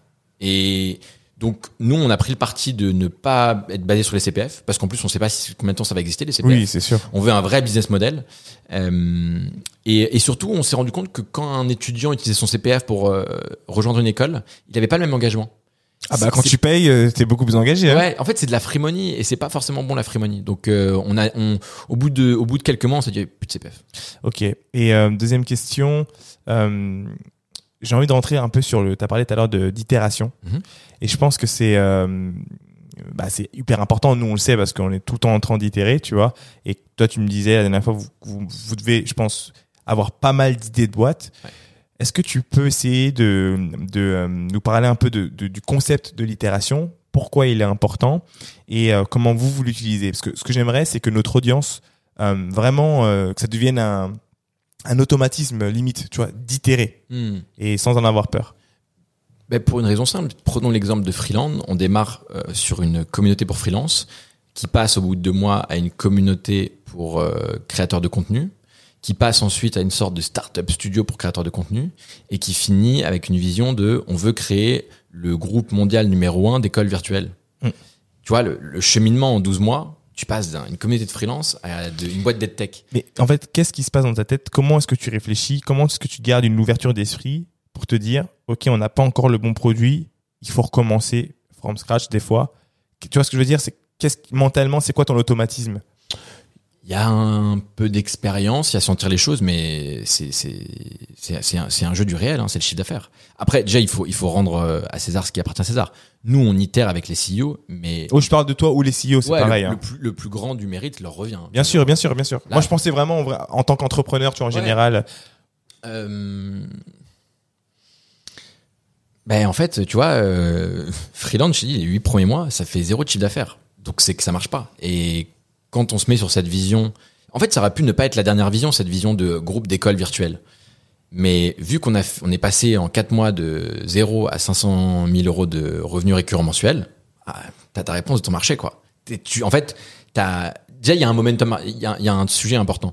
C'est que, probablement que l'idée initiale, la communauté de freelance, c'était juste, on n'était pas les bonnes personnes ou c'était pas le bon moment de le faire dans l'histoire. Hmm. Faut le dire, t'es quand même, euh, si tu vois les, les marchés comme des vagues, euh, tu vois, il y a deux ans, on a essayé de lancer euh, des compléments alimentaires pour chiens. Mm. Ça s'est cassé la gueule. Et ce que je l'ai vu sur le terrain, quand on allait essayer de vendre ça à des, des gens dans la rue qui avaient un chien, même les Parisiens bobos, ils regardaient des compléments alimentaires pour chiens. Alors, je, je- si même les bobos ne comprenaient pas ça, si- alors tu te dis, ok, on est, en fait, tu te dis, le marché n'est pas du tout prêt. Et donc, il faudrait l'évangéliser, l'éduquer. Et pour ça, il faut beaucoup de fonds. On n'était pas prêt à faire cet, et il il faut beaucoup de temps. On n'était pas prêt à faire cet effort. On voulait pas attendre que notre petite vaguelette devienne un tsunami. Ouais. Là où, tu vois, Freeland, Mobula, euh, le Web 3 et l'éducation virtuelle, tsunami. Tu surfes dessus, tout est plus facile. Donc, c'est- c'est c'est en ça qu'il faut itérer, itérer, itérer. Je pense que la métaphore du surf est une bonne. Tu, tu passes beaucoup de temps dans l'océan et les petites vaguelettes, euh, c'est pas ouf et tout. Et un jour, t'as la grande vague, quoi. Donc, et c'est pour que les gens comprennent bien, euh, c'est que quand vous êtes sur votre projet, ne pas hésiter à faire des erreurs, mais surtout à essayer et tester d'autres choses. En fait, il faut que ça devienne un, mécani- un mécanisme où tu es vraiment en train de te dire, en fait, non, j'ai testé ça, ça fonctionne pas, il y a pas d'argent. Ok, je vais tester ça pour voir si, en fait, te donner tes métriques Mhm. qui vont te dire, ok, je vais dans la bonne direction, quoi, tu vois. Ouais, exactement. Mais il faut, il faut, il faut essayer de vivre dans la réalité. Hein. Se mettre des objectifs euh, au début par 24 heures, puis à la semaine. T'as pas besoin par mois. hein. Genre au début, tu peux tout faire la semaine, mais surtout regarder les chiffres. Et, et en fait, je comprends. C'est très facile. Euh, je sais pas pourquoi. C'est un sujet que je réfléchissais récemment. Euh, je me rendais compte que l'éducation, euh, comme elle existe, on a tous été euh, collège, lycée, machin, Ouais. nous fait accepter le déni. C'est quelque chose qui est genre se mentir. Tu vois, c'est quelque chose dans notre société qui est Normal. Ouais, normal. Et, et, et, et je me disais, c'est fou, mais le, être un bon entrepreneur, c'est refuser le déni et tous les jours soulever les tapis et se dire, ok, est-ce que je suis dans une, est-ce que j'ai créé un monde artificiel et en fait ma boîte ne fonctionne pas, Ouais. ou est-ce que je suis dans le réel, est-ce qu'elle marche, est-ce qu'il y a des clients heureux, est-ce que le produit il s'améliore, est-ce que le NP, le Net Promoter Score il, il, il progresse, euh, c'est quoi mon seuil de rentabilité, est-ce qu'en fait on vit dans la dans la réalité d'un agent économique qui est une entreprise? Et je pense que le plus dur, c'est de rester dans la réalité. Et c'est pour ça que j'ai j'ai remarqué un truc assez marrant. Ce qui fait la singularité des, des meilleurs entrepreneurs avec qui on travaille, c'est euh, c'est une sorte de grand écart. Euh, tous les jours, ils vont se dire je suis le meilleur, et tous les jours, ils vont se dire putain, je suis le plus nul. Et de rester dans ce grand écart, en fait, ça les laisse dans une sorte de, de chaos perpétuel où tous les jours, ils se remettent en question. Et tous les jours, ils se disent mais attends, attends, est-ce que vraiment c'est bien ce que je fais? Et alors, c'est un peu, euh, ouais, c'est un peu psycho, mais c'est ce qui fait leur force en réalité. Et tu vas les voir une heure, ils vont te dire mais on va révolutionner le monde, et l'heure d'après, putain. Tu vois et en fait, c'est ce, c'est horrible. hein. Et c'est pour ça que nous, un de nos gros travails, c'est d'être hyper présent euh, psychologiquement pour eux. Et moi, je demande tous les mois à tout le monde avec qui on travaille, est-ce que tu es heureux, est-ce que tu vas bien? Et, euh, et on fait un gros travail là-dessus, tu vois. On a créé même, euh, on a créé un, une, un pool de, de prestataires. De, on a, tu vois, on a des psys qu'on recommande, on a des kinés qu'on recommande, des Ah, nutritionnistes, etc. Hyper important, hyper important. Ok, c'est super important. Qu'est-ce que j'allais dire? Vous avez cramé combien de boîtes là? Vous avez euh, depuis le début, vous avez déjà combien d'idées Tu penses que vous avez lancé On a testé une grosse trentaine d'idées Ouais. depuis trois ans, deux ans. C'est énorme, hein, deux 30 ans. boîtes, 30 projets, 30 idées 30 testées. projets, oui, oui, Il y en a oui, qui, qu'on kill au bout de 24 heures. hein. bien sûr. Euh, il y en a 12 qui sont toujours en vie. Au portfolio, on a des parts dans 12 sociétés. Euh, Bravo sur sur 30, c'est beau. Hein Ouais, c'est pas mal. Franchement, bah, c'est un ratio qui est, bah, c'est, tu vois. C'est pour ça qu'on continue. Le, je peux te dire, le revenu récurrent annuel cumulé de toutes ces startups, là, on vient de passer la barre des 20 millions d'euros. Bravo. Et euh, merci. Et du coup, euh, bah, en fait, c'est le truc. Moi, tous les ans, je regarde le ARR, Ouais. s'il a progressé. Et si je trouve que nous, on a progressé en tant qu'équipe, je me dis, on remet un jeton dans la machine et on continue un an de plus. Ok. Mais mon, mon horizon, il a un an sur The Secret Company. Tous les ans, je me demande si j'arrête ou pas. Oh, c'est fort. c'est très, je pense que c'est ce qu'il faut, t'es obligé. La feedback loop à 10 ans, c'est c'est un piège. tu peux perdre 10 ans de ta vie. Donc, et j'ai pas envie Et de c'est perdre 10 clair, mais tu peux répéter ça s'il te plaît Feedback look à 10 ans, tu peux perdre 10 ans de ta vie, c'est vrai. Mais le, le jeu des startups est un jeu super dur. Mm. Et, et, et vraiment, je pense qu'il faut se poser la question tous les jours. D'autant plus que des projets, il y en a plein, des, des versions de l'histoire, il y en a plein. Donc, euh, je pense même qu'un un CEO de startup, nous, tu vois, on- moi, je me la demande tous les ans parce que c'est un startup studio, c'est un peu particulier, Ouais. et qu'on est aussi dérisqué parce qu'on fait deux, deux, trois projets tous les 12-18 mois. Mais un CEO de startup devrait se poser la question toutes les semaines s'il continue ou pas. Mm. Avant euh, lever de fonds. Avant d'avoir des- Grave, avant- d'avoir avant des- de signer. des- des comptes à rendre. Au pire, même, non, mais en vrai, même je pense que c'est un bon exercice pour tout le monde. Euh, même si tu avais beaucoup d'argent, faut se poser la question toutes les semaines et au pire, tu rends l'argent. Oui. Oui, au pire tu rends l'argent. Mais vaut mieux être heureux. Vaut mieux être heureux. Ouais. Euh, c'est fort. Je voulais savoir, euh, toi, aujourd'hui, donc tu as lancé euh, toutes ces boîtes là. Qu'est-ce que tu vois en termes de trend? Je sens que euh, vous avez quand même pas mal de thèses qui sont liées au digital. Je vais prendre un peu ma, ma petite note. Vas-y, prends ta petite note. Qu'est-ce quel, quel type de trend euh, vous voyez aujourd'hui euh, Je vois que vous allez toucher donc à la metaverse, Web 3. Qu'est-ce que? C'est la question que je me pose en ce moment. Il faut que pour euh, avril 2023, euh, on ait quatre, identifié 4-5 problématiques marché fortes Ouais. Euh, pour lesquelles on va, euh, entre avril et septembre, trouver euh, les CEO de, de, chacune de ces problématiques idées. Euh, et, et là, je commence à me mettre dedans, tu vois. Je commence à, à, à passer plus de temps à consommer des contenus, parler à des gens qui sont très opposés de moi pour comprendre dans quelle réalité eux ils vivent, etc. Euh, le- le- je vais pas lâcher le freelancing, ça me titille. Je vais retenter quelque chose parce que cette boîte de freelancing est une boîte de dead tech, Ouais. de education tech, et c'est cool. Je suis trop content. Mais le freelancing, je sens qu'il y a un truc à faire. Et la créateur économie, a- Ouais, par extension au fond. Par extension. La, la- la seule limite que je vois, c'est que, la- en fait, la creator economy, c'est l'avènement d'une industrie qui est l'industrie médiatique. Oui. Et faut bien dissocier trois types de boîtes. Et en fait, il y a les boîtes de services et les boîtes de produits. Et le problème, c'est que les médias, c'est vraiment l'entre-deux. Mm. T'es un produit, mais t'es un peu un service. C'est-à-dire qu'il y a de l'humain. Tu vois, tu prends, euh, je suis un grand fan de Touche pas mon poste. Cyril Hanouna, et malheureusement, il lui arrive un truc. Touche pas mon poste, ça coule. Ouais. Et donc, tu as quand même une chaîne qui repose sur une émission, qui repose sur un man. Ouais. Il faut le choyer, ce man-là. Il faut pas, et une startup doit être human resilient. Ouais. Et ce que j'aime pas dans la creator economy, même si je sens la trend, et peut-être que là, ce que je te dis, c'est ce qui va me faire la rater. hein. je, je, je vois à quel point euh, c'est c'est compliqué. Alors, pourquoi pas faire un logiciel SaaS ou une app mobile qui aide les creators Oui. Ça, pour le coup, ou qui aille sur une niche de type de creators et qui les aide. Mais euh, mais il y a, il y a vraiment trop moyen de faire euh, juste une boîte média. Et on fait, on n'est pas un média studio. Moi, je suis complètement d'accord avec toi, je te rejoins dessus. Je pense que être une boîte média, Mhm. je trouve que c'est archi risqué. Sincèrement, je trouve que c'est super risqué, dans le sens où euh, euh, tu es euh, dépendant de trop de choses. Enfin, je pense que tu vois ce qui se passe aujourd'hui avec YouTube et tu vois euh, Mm. tout qui, pète un peu la gueule, tu vois. En même temps avec Facebook, euh, tu t'es trop dépendant. Mais j'ai l'impression qu'il y a euh, pour la catégorie média, il y a c'est la période pour réinventer les choses, tu vois. Genre, euh, j'imagine, tu vois, un Substack, Ah ouais, ouais. tu vois, c'est du média, mais c'est une plateforme finalement qui est, qui est plutôt smart. T'as, tu vois, je pense que la première étape du renouveau, t'as le podcast, qui je pense qu'il va être amené à changer, tu vois. Mhm. Je- je- euh, mais plus que ça, c'est en fait c'est le podcast, c'est quoi? C'est juste un moyen, on est d'accord? Comme et vous êtes déjà dedans, ce qui compte c'est l'éducation. C'est et, et c'est co- comment et vous le faites déjà du coup. Euh, comment est-ce que vous faites euh, avec avec vos associés Comment est-ce que vous faites pour euh, pour euh, pour rendre l'éducation plus simple, plus accessible, plus rapide et toujours maintenir ce niveau de qualité? Après, est-ce qu'il y a d'autres euh, peut-être d'autres départements euh, Ouais. catégories qui vous intéressent? Moi, je- la, la robotisation, automatisation m'intéresse beaucoup. Ouais. Je pense que ça. En fait, je, tu vois, je, je, je regarde le- ce qui s'est passé avec les caissiers. Ouais. Où avant il y avait six caissiers et maintenant il y a un caissier qui surveille six caisses automatiques. Ouais. Ça va se faire sur euh, beaucoup beaucoup de jobs. Et on a, je pense qu'il y a un, un forcing des humains qui ne veulent pas lâcher et je comprends, je comprends pourquoi. Mais ça va finir par, ça va finir par lâcher. Et je sais pas qui va réussir, mais c'est un sujet qui m'intéresse beaucoup. Parce que, euh, bien sûr, là, à instant T, on le voit comme ça va remplacer nos jobs, etc. Non, non, c'est pas ce qui va se passer. Ce qui va se passer, c'est que les gens pourront faire quelque chose de, de, de qui les passionne et, et d'utile de leur journée. Mais je comprends qu'on voit un peu que la, la, la, la première tranche du sujet qui est Ah, on va nous remplacer, machin, etc.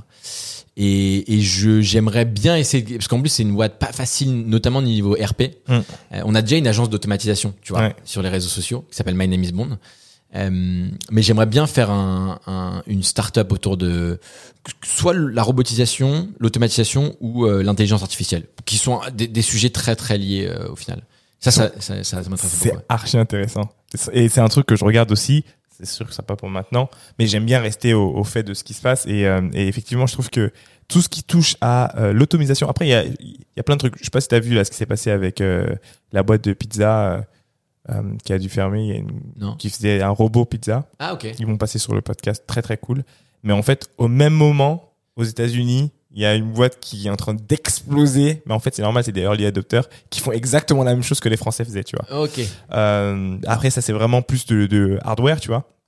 Mais euh, tout ce qui est de de de la prévention, un peu en Minority Report, qui est de la prélecture de ce qui va se passer, donc euh, l'IA, je trouve ça je trouve ça archi intéressant, tu vois. Et un truc que tu as dit, c'est euh, arriver à détecter.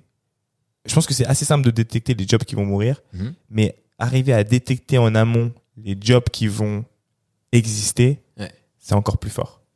Ouais, ouais, c'est vrai. Et ouais, ouais, ouais, ouais, ouais, c'est vrai, c'est vrai, c'est vrai. Euh, Désolé, je, je, réfléchissais en, en t'écoutant. Mm. Euh, Je me disais, qu'est-ce qui m'intéresse autant dans, dans l'automatisation? J'aurais rêvé d'avoir créé Zapier. Zapier ou Make, tu vois, les outils d'automatisation. Ah, ça aurait été trop bien. Mais, mais pourquoi? Parce que si tu regardes dans les échanges qui sont faits, qui ont leaké sur quand les mecs créent Zapier, ils veulent créer, ils disent euh, the API of API, the meta API, la- la- l'API meta. Et moi, je trouve que toutes les meilleures boîtes sont des boîtes que, un peu euh, qu'on appelle, euh, à- tu vois, euh, avec une, une vision méta de leur marché. Stripe, Stripe, c'est c'est la banque en ligne ultime. Ça, ça gère tous les flux financiers. Et c'est une c'est une c'est une réflexion méta. Et dans nos frameworks d'idéation chez Secret Company, on a ça. Par exemple pour Freeland, tu vois. Alors Freeland ne veut pas juste créer euh, une école en ligne à la limite qu'on internationaliserait. Non, non, on veut créer la la la, la plateforme méta de toutes les écoles online virtuelles de l'avenir. Et pff, écoute, Et à chaque fois, c'est que je réfléchis comme ça en fait. c'est fort. Et vous m'entendez dire ça souvent, mais c'est fort. mais en fait, c'est fort parce que ça, ça, ça touche avec un sujet dont on parle des fois dans les podcasts, mais vraiment comme ça, je pense qu'il faut qu'on fasse un épisode juste sur ça. C'est euh, la vision, tu vois. Mm. Et en fait, c'est euh, c'est c'est cette idée de se dire que euh, moi, j'imagine des pieuvres, je sais pas pourquoi dans ma tête, et en fait, ta première idée, enfin, pour moi, l'idée ultime, c'est celle qui va être la pieuvre euh, sur laquelle tout le monde se repose pour pouvoir créer des choses. Et pour moi, c'est ça Stripe. Quand ils sont arrivés, ils ont dit, OK, vous allez passer par nous pour tout, en Mm. fait. Et tu deviens un outil indispensable. Et en tech, ça change tout, en réalité. Et des fois, c'est des petits trucs, hein. Enfin, je veux dire, quand je dis que c'est des petits trucs, on se comprend. hein. Mais c'est dans l'idée de se dire, c'est que tu vas prendre, euh, tu vas venir placer ton pion à un endroit où finalement tout le monde est obligé de passer par là, quoi. Mm. Et je, et, et, et ouais, et je trouve que c'est là où tu as les meilleures idées. C'est les plus dures, mais c'est les plus ambitieuses et c'est l'objectif d'une startup, c'est de créer un leader mondial euh, incontesté. Euh, c'est marrant que tu parles de pieuvre. Je sais pas quand est-ce qu'il sortira le podcast, mais on, on est en plein rebranding, Ok. a fini à 95%. Ça, nous a pris, ça nous a pris trois ans. Euh, de trouver, non mais de trouver notre, faut le dire aussi, les choses prennent du temps. Ouais. Trouver notre identité, qui on était, quelle était notre culture d'équipe, notre mission, notre vision, notre manifesto, tout ça, ça nous a pris trois ans. C'était très flou jusqu'à maintenant. On, on était une cour de récré entrepreneuriale et là on a compris ce qu'on voulait faire et qui on était. Une cour Et- de récré euh, à 22 millions euh, euh, à l'année. Ouais, c'est pas mal, mais c'est c'est pas du tout assez. hein. Il faut faire beaucoup plus. Mm, mm. Euh, notre notre rebranding, euh, c'est euh, notre emblème, notre logo, c'est une pieuvre. C'est un pendentif pieuvre en or. Et qui, tu verras la métaphore, je peut en parler. Moi, le branding, c'est sujet qui me, qui me passionne. La métaphore, c'est que de l'extérieur, notre site branding, j'espère qu'il va te plaire, sinon je vais passer pour un con. C'est une, c'est très mystérieux, très secret, ça s'appelle The Secret Company. Ouais. Et de, et, et en fait, du coup, le, le- le- notre emblème, c'est une pieuvre, un pendentif pieuvre en or.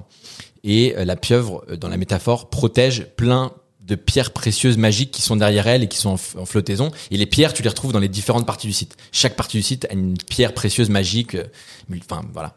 Je trouve ça fort. Euh, J'ai pas vu le site, hein, donc euh, voilà. Mais moi, un truc comme ça, euh, j'aimerais bien arriver sur le site et avoir. et je trouve que les mecs qui font ça très bien, c'est des mecs de. Je sais pas si tu connais Perfect Day. C'est les Américains. Non. Ok, ils ont ils ont créé euh, une molécule pour le lait, mais à côté de ça, en fait, ils font ils font plein plein de trucs. C'est vraiment des monstres. Euh, mais en fait, ce qu'ils ont fait, c'est qu'ils ont créé une page qui s'appelle de Urgency. Hein? Et en fait, c'est juste une sorte de manifesto, mais archi stylé. Et en fait, euh, c'est comme une pieuvre. Ah. Mais il y a, y a pas de pieuvre, hein, mais juste dans l'idée.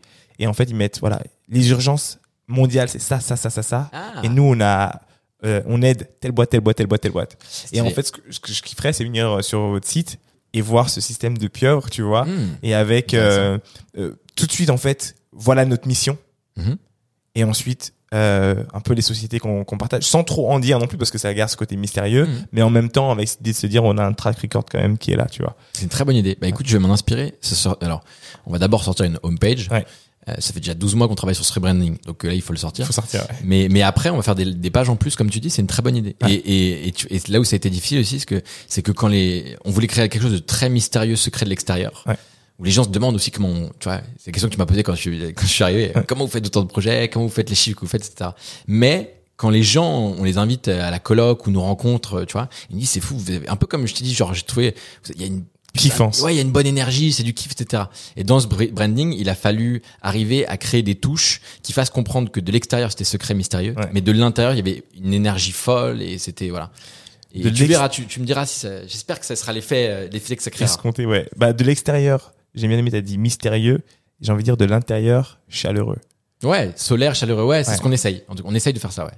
C'est top. Euh, Est-ce que t'as des livres, podcasts que t'écoutes ou différentes choses qui pourraient inspirer un peu notre audience J'avoue de ne pas lire beaucoup. Ouais. Même pas du tout. Euh, en tout cas, pas de livres. Euh, je me nourris de quoi? En vrai, Tout et n'importe quoi. hein. Ça peut être des mangas. Moi, je suis fan de mangas. Enfin, ça peut être vraiment. Il Ouais. y a pas vraiment, tu vois. Euh, bah, je suis beaucoup sur Twitter et je me suis créé un feed vraiment, euh, je pense, intéressant. Donc, si quelqu'un veut voir ce que je lis au quotidien, il ferait, enfin, il pourrait euh, suivre tous les, tous, tous Ouais, ceux que je follow. follow. C'est quoi ton Twitter? Euh, c'est bl- arrobase blondel maxime. Alors je suis pas actif, je tweete pas, mais Ouais. je suis beaucoup de trucs et je me suis créé au fil du temps un, un feed euh, avec où je suis beaucoup d'érudits. Je suis des trucs très pointus, bah ça peut être très scientifique, très start-up, euh, voilà. Euh, ça c'est mon côté intello. Euh, et, euh, et après tous les jours je regarde TPMP. Hein. Moi je- j'apprends beaucoup de choses euh, en regardant touche pas mon poste.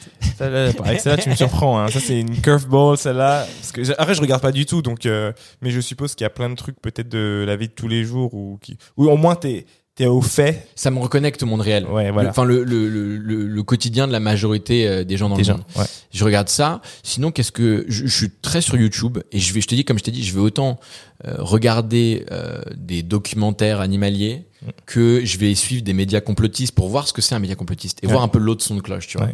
Et je me nourris de trucs très très très différents. Euh, je Lucky Day. Euh, j'écoute des alors j'écoute pas trop de podcasts startup. J'ai en fait je suis c'est marrant je me dis en ce moment, je suis pas de il y a il y a pas de créateur de contenu que je suis euh, régulièrement. Ouais. Si ce n'est tu vois sur Insta et Twitter, je suis euh, euh, Naval Ravikant. Oh là là. euh, Naval, très fort. Ouais, tous ces mecs-là, Nassim Taleb, etc. Mais des trucs un peu un peu d'érudits, tu vois. Ouais. Et euh, en fait, je, je, je, je lis beaucoup plus de trucs de philosophie en réalité. Moi, j'avais demandé, euh, et je pense que ça sera ma dernière question, euh, mais qui va peut-être partir sur une conversation, c'est, euh, en fait, qu'est-ce qu'est-ce qui te passionne en ce moment? Tu vois, genre vraiment, moi, je suis passionné par la food, Ouais. mais en ce moment, j'avoue que euh, je suis euh, tout ce qui est lié euh, au monde de l'éducation, etc. C'est un truc qui me passionne. Tu vois, je- vraiment, je commence à vraiment regarder, voir ce qui se passe. Toi, qu'est-ce qui te passionne autre que ce qu'on a mentionné aujourd'hui euh, C'est quoi tes passions en fait? Ah, mes passions. Euh, à titre perso, pour moi, je, Ouais. je fais de la musique, je compose, Ouais. euh, j'écris, je chante. euh, donc c'est là, c'est de la guitare. euh, J'ai un de mes meilleurs amis qui est producteur. euh, on, on compose des trucs ensemble. Je je fais ça en perso. Pour l'instant, je le partage pas. C'est pour Ok. moi. Euh, J'écris des nouvelles, des livres, des articles. Trop bien. Pour l'instant, je partage pas assez, mais il faudrait que je partage plus. Ouais. Euh, J'aime bien avoir, avoir quelques trucs pour euh, pour moi Ouais. euh, uniquement. Et après, en vrai, et c'est ça, ça va être hyper triste, mais euh, ma vie c'est de Secret Company. Et ce qui me, tu vois là, ces 12 derniers mois, ce qui m'a passionné. Alors il y a eu Freeland, euh, il y a eu Sacha Marcus de Mobula, Ouais. euh, et il y a eu euh, le rebranding de Secret Company. Et aussi comment une sorte de quête de comment on fait mieux notre métier de startup studio. Comment vous faites Comment Alors, qu'est-ce que tu as appris de ça? Euh, bah, j'ai appris plein de choses. J'ai appris que euh, j'ai appris que y, y avait intérêt à avoir ce programme, ce genre. On a créé vraiment une sorte de euh, ce qu'on appelle nous un in real life gamified entrepreneurial adventure. C'est un, un- c'est littéralement c'est un jeu vidéo multiplayer dans la vraie vie qui euh, pendant 12 à 18 mois, tu es dans un jeu vidéo, mais tu crées une boîte en fait. Et Mm. au bout de 18 mois, tu fais putain, en fait, on, fait- on a créé une boîte euh, avec un produit stylé, du, du revenu, des clients, etc. Donc c'était créer tout ce programme gamifié. Euh, qui était important pour structurer parce qu'en fait le- l'entrepreneuriat c'est beaucoup de chaos. Il faut laisser les entrepreneurs dans le chaos mais ils viennent nous voir aussi pour un supplément d'âme. Et ce côté ludique du jeu vidéo ça c'est très éducationnel. Ça, ça, ça fluidifie les choses et ça rend les choses beaucoup plus fun. Donc ça moi j'ai passé 12 mois à le créer. Euh, il nous fallait un branding plus fort pour que les gens comprennent mieux qui on est, ce qu'on faisait, ce qu'on voulait faire. Euh, il fallait beaucoup mieux clarifier justement ces documents dont je t'ai parlé. De, on a mis trois ans à itérer euh, ce pacte d'associés. Qu'est-ce qu'il fallait mettre comme clause dedans Ouais. Euh, Et ces documents qu'on donne boarding un peu, où on dit voilà qu'est-ce qu'on va faire, qu'est-ce qu'on va pas faire, qu'est-ce que tu peux attendre de nous, qu'est-ce que tu peux pas attendre de nous, et créer des outils. L'outil, tu vois, je t'ai dit le pool de médecins, psy, kinés, nutritionnistes, parce qu'on voit nos entrepreneurs comme des sportifs de haut niveau. Ouais. Un des vrais trucs que j'ai appris, tu vois, cette année, c'est que pour trouver un product market fit, c'est un job d'artiste. Il faut être, euh, c'est, c'est- en fait, il faut être talentueux et avoir de la chance et provoquer la chance. Attends. C'est bon? Non, parfait. Regarde là, pour trouver un job d'artiste. Euh, ouais, il faut pour trouver un product market fit, c'est un job d'artiste. Il faut, il faut du talent et de la chance. Et en fait, le product market fit, nous en général, on le trouve les 12 premiers mois. Et donc, ça, ça insinue euh, pas forcément d'avoir beaucoup de chiffre d'affaires, mais juste de- d'arriver à trouver un produit que les clients adorent et vont revenir payer plusieurs mois d'affilée et vont en parler autour d'eux. C'est ça le product market fit. Mm. Pour ça, tu peux être déstructuré, tu peux ne pas te lever très tôt le matin, tu- il faut avoir de la chance, il faut être smart. Sauf que une fois que cette étape elle est passée, tu, tu passes dans une phase d'accélération, de traction, où il faut, et il faut gérer cette croissance, qui est ingérable, mais il faut essayer de la gérer au mieux. Euh, et ça, c'est la phase de 12 à 18 mois. Ça dure 6 mois, où et, et pendant ces 6 mois, le travail que je fais avec les entrepreneurs, c'est de leur dire, voilà, t'étais un, une rockstar, il va falloir que tu deviennes une- un sportif de niveau. T'étais genre Pete Doherty, et il va falloir devenir Cristiano Ronaldo. c'est le truc le plus dur à faire. Et, et c'est- c'est- ces six mois me passionnent de plus en plus. Je l'avais pas forcément identifié avant. Et maintenant, j'ai compris que sur le de 12 à 18 mois, je dois aider des gens, pas, je- en fait, je dois plus aider leur boîte. Je dois les aider eux à, à devenir quelqu'un d'autre. Hmm. Et donc, il y a, ouais, il y a à peu près, ouais, euh, quelques mois, j'ai moi décidé. En fait, il y a des fois où j'ai pas réussi à se faire ce travail. Et je m'en suis voulu. Et j'ai, et en fait, j'ai trouvé la solution cet été. Je me suis dit, faut que je donne l'exemple. Il y a pas de choix. Donc, je suis revenu. à- D'habitude, je suis tout où je suis en vacances. Je- J'aime bien partir un mois en vacances. et là, j'ai arrêté mes vacances le 6 août et je me suis dit, OK, Max, tu te remets au sport. Tu fais attention à quoi tu manges. Tu prends un kiné. Tu prends une masseuse. euh, tu prends un nutritionniste. Et tu, tu vas faire attention à toi et tu vas essayer de, de travailler ton mental, ta santé, ton bien-être. Et, et donc, j'ai fait ça là. Déjà, j'ai un niveau d'énergie, de, de kiff et je pense une, une vitesse intellectuelle bien meilleure que ce que j'avais les cinq dernières années. Et, et là, tu vois, je l'ai commencé à refaire l'exercice avec des, bah, du coup, euh, le CEO de, de Freeland et pas encore euh, le. Maintenant qu'il a les moyens. Voilà, ça aide un peu. Et euh, non, mais alors sa boîte a les moyens, mais lui, tu vois, les entrepreneurs sont beaucoup plus pauvres qu'on le pense. hein. Oui, non, c'est sûr. Mais tu vois ce que je veux dire. Ouais, bien sûr, je, je rigole. Euh, et et, et j'ai senti que j'étais beaucoup plus légitime et que ça commençait à s'actionner chez eux, tu vois. Donc ça, c'est la gros, le gros apprentissage que j'ai fait cette année aussi. Je- tu vois, quand on demande aux entrepreneurs de bootstrap les deux premières années, c'est dur. hein. C'est- Il y a des moments, c'est tu serres les dents, il y en a qui sont RSA, etc., ou qui se payent mal. On doit donner l'exemple. Et on doit être un startup studio autofinancé. Il n'y a pas d'autre choix que de montrer l'exemple. C'est ouf. Euh, justement, tu vois, comparé à un eFounders ou autre, tu vois, je les ai nommés eux, mais j'aurais pu en nommer plein Ouais. d'autres. Euh, tu vois, quelles sont les, si tu veux, les, les grosses erreurs que tu as apprises depuis que tu, que vous avez commencé, en fait? Vraiment celles où tu t'es dit, OK, celle-là, je la ferai plus, celle-là, je la ferai plus, celle-là, je la ferai plus. c'est qu'on avait une- un avantage euh, incroyable, c'était de pouvoir multiplier les projets. Parce qu'on est concrètement, euh, schématiquement, une agence matrimoniale. On est une boîte RH, c'est ce que je disais avant, c'est- un peu le secret. C'est pour ça que ça s'appelle. Tu vois, la question qu'on me pose jamais, c'est quoi le secret? Personne ne me pose cette question. C'est quoi le secret? Du coup, je me la pose? tu, me la poses. Et en fait, le secret, c'est The Secret de point compagnie. C'est le secret, c'est la compagnie, l'entourage, les gens. Oh! Et nous, on est une boîte RH. OK. Donc, euh, tu vois, le, le, le secret, c'est pas les idées, c'est c'est c'est c'est même pas l'exécution. C'est Moi, je pensais que c'est ce que vous disiez justement le quatrième. aussi, il y, a, Secret. il y a plusieurs euh, storytelling possibles, plusieurs narratives, mais le- je, je pense que le secret de Secret Company, c'est vraiment euh, les gens qu'on sélectionne et nous, l'équipe qu'on forme de Secret Company. Et, et c'est un des trucs que j'ai que j'ai j'ai fait des erreurs et je l'ai appris, c'est que nous, on a la chance de pouvoir euh, tous les tous les 12-18 mois refaire trois bébés, pour parler schématiquement. Et quand un fondateur à l'époque pouvait me demander ouais s'il te plaît euh, maintenant c'est notre boîte euh, voilà ne parle plus de nous dans les podcasts euh, je comprenais pas parce que parfois j'étais attaché émotionnellement au projet L'ego aussi, des fois. Ouais, peut- peut-être probablement un peu d'ego, mais en tout cas, en fait, j'étais attaché à mes bébés, en fait, tu vois. Et et, et maintenant, j'ai compris qu'en fait, non, notre métier et ce qu'on aimait faire, c'était les 12, 18 premiers mois d'une boîte. Après, il fallait laisser partir ses enfants, et c'était quasiment plus tes enfants.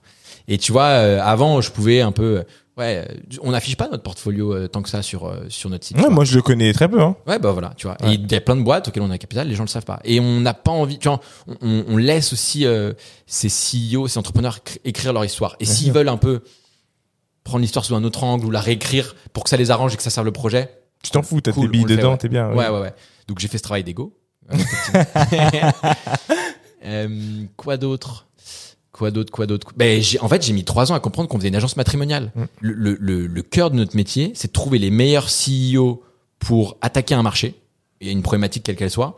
Et après, le vrai secret se trouvait dans les dix premiers recrutements. Donc d'abord dans les deux, trois, quatre cofondateurs qui allaient être autour de ce CEO et les cinq premières recrues. Les, les, tu- si tu réussis ces, ces, ces dix- ces- à former une équipe de 10 personnes, tu te dis, ils vont trop bien ensemble, ils sont performants, ils ont une courbe d'apprentissage de ouf, il y a une culture, tu sens une atmosphère particulière quand tu es avec eux, c'est gagné.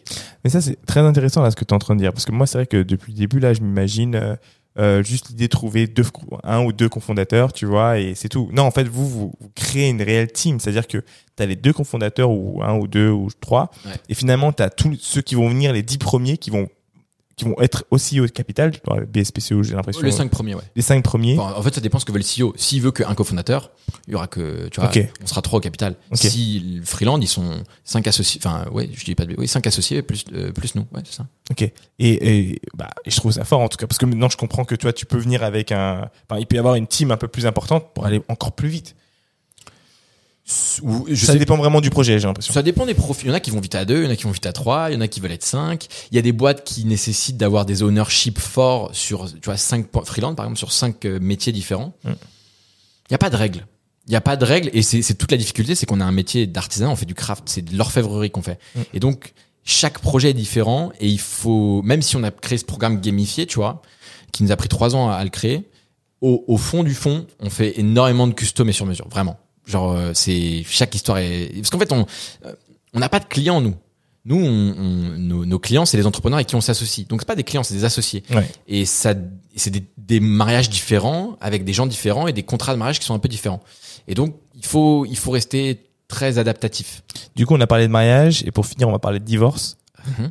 Comment ça se passe euh, généralement les divorces et euh, quels sont les points communs, s'il y en a, hein, euh, des entrepreneurs avec qui vous avez divorcé?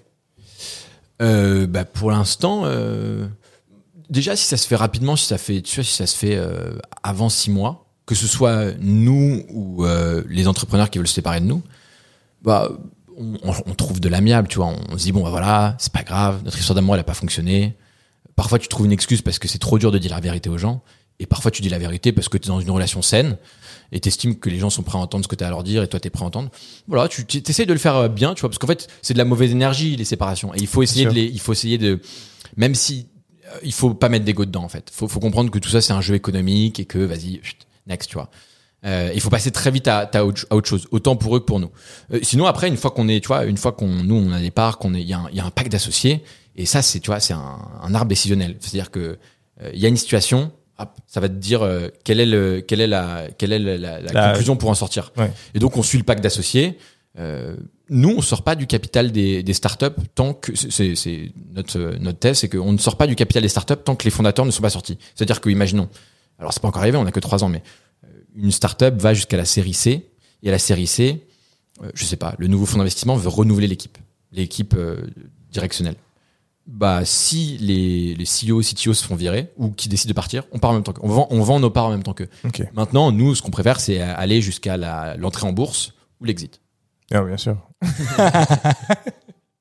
Euh, et, euh, et du coup, donc, euh, en termes de traits de caractère, je pense que quand il y a des séparations, il y a des traits de caractère, vous voyez, et donc vous apprenez. Alors, qu'est-ce, enfin, quelles sont les choses que vous avez apprises de vos séparations, tout simplement?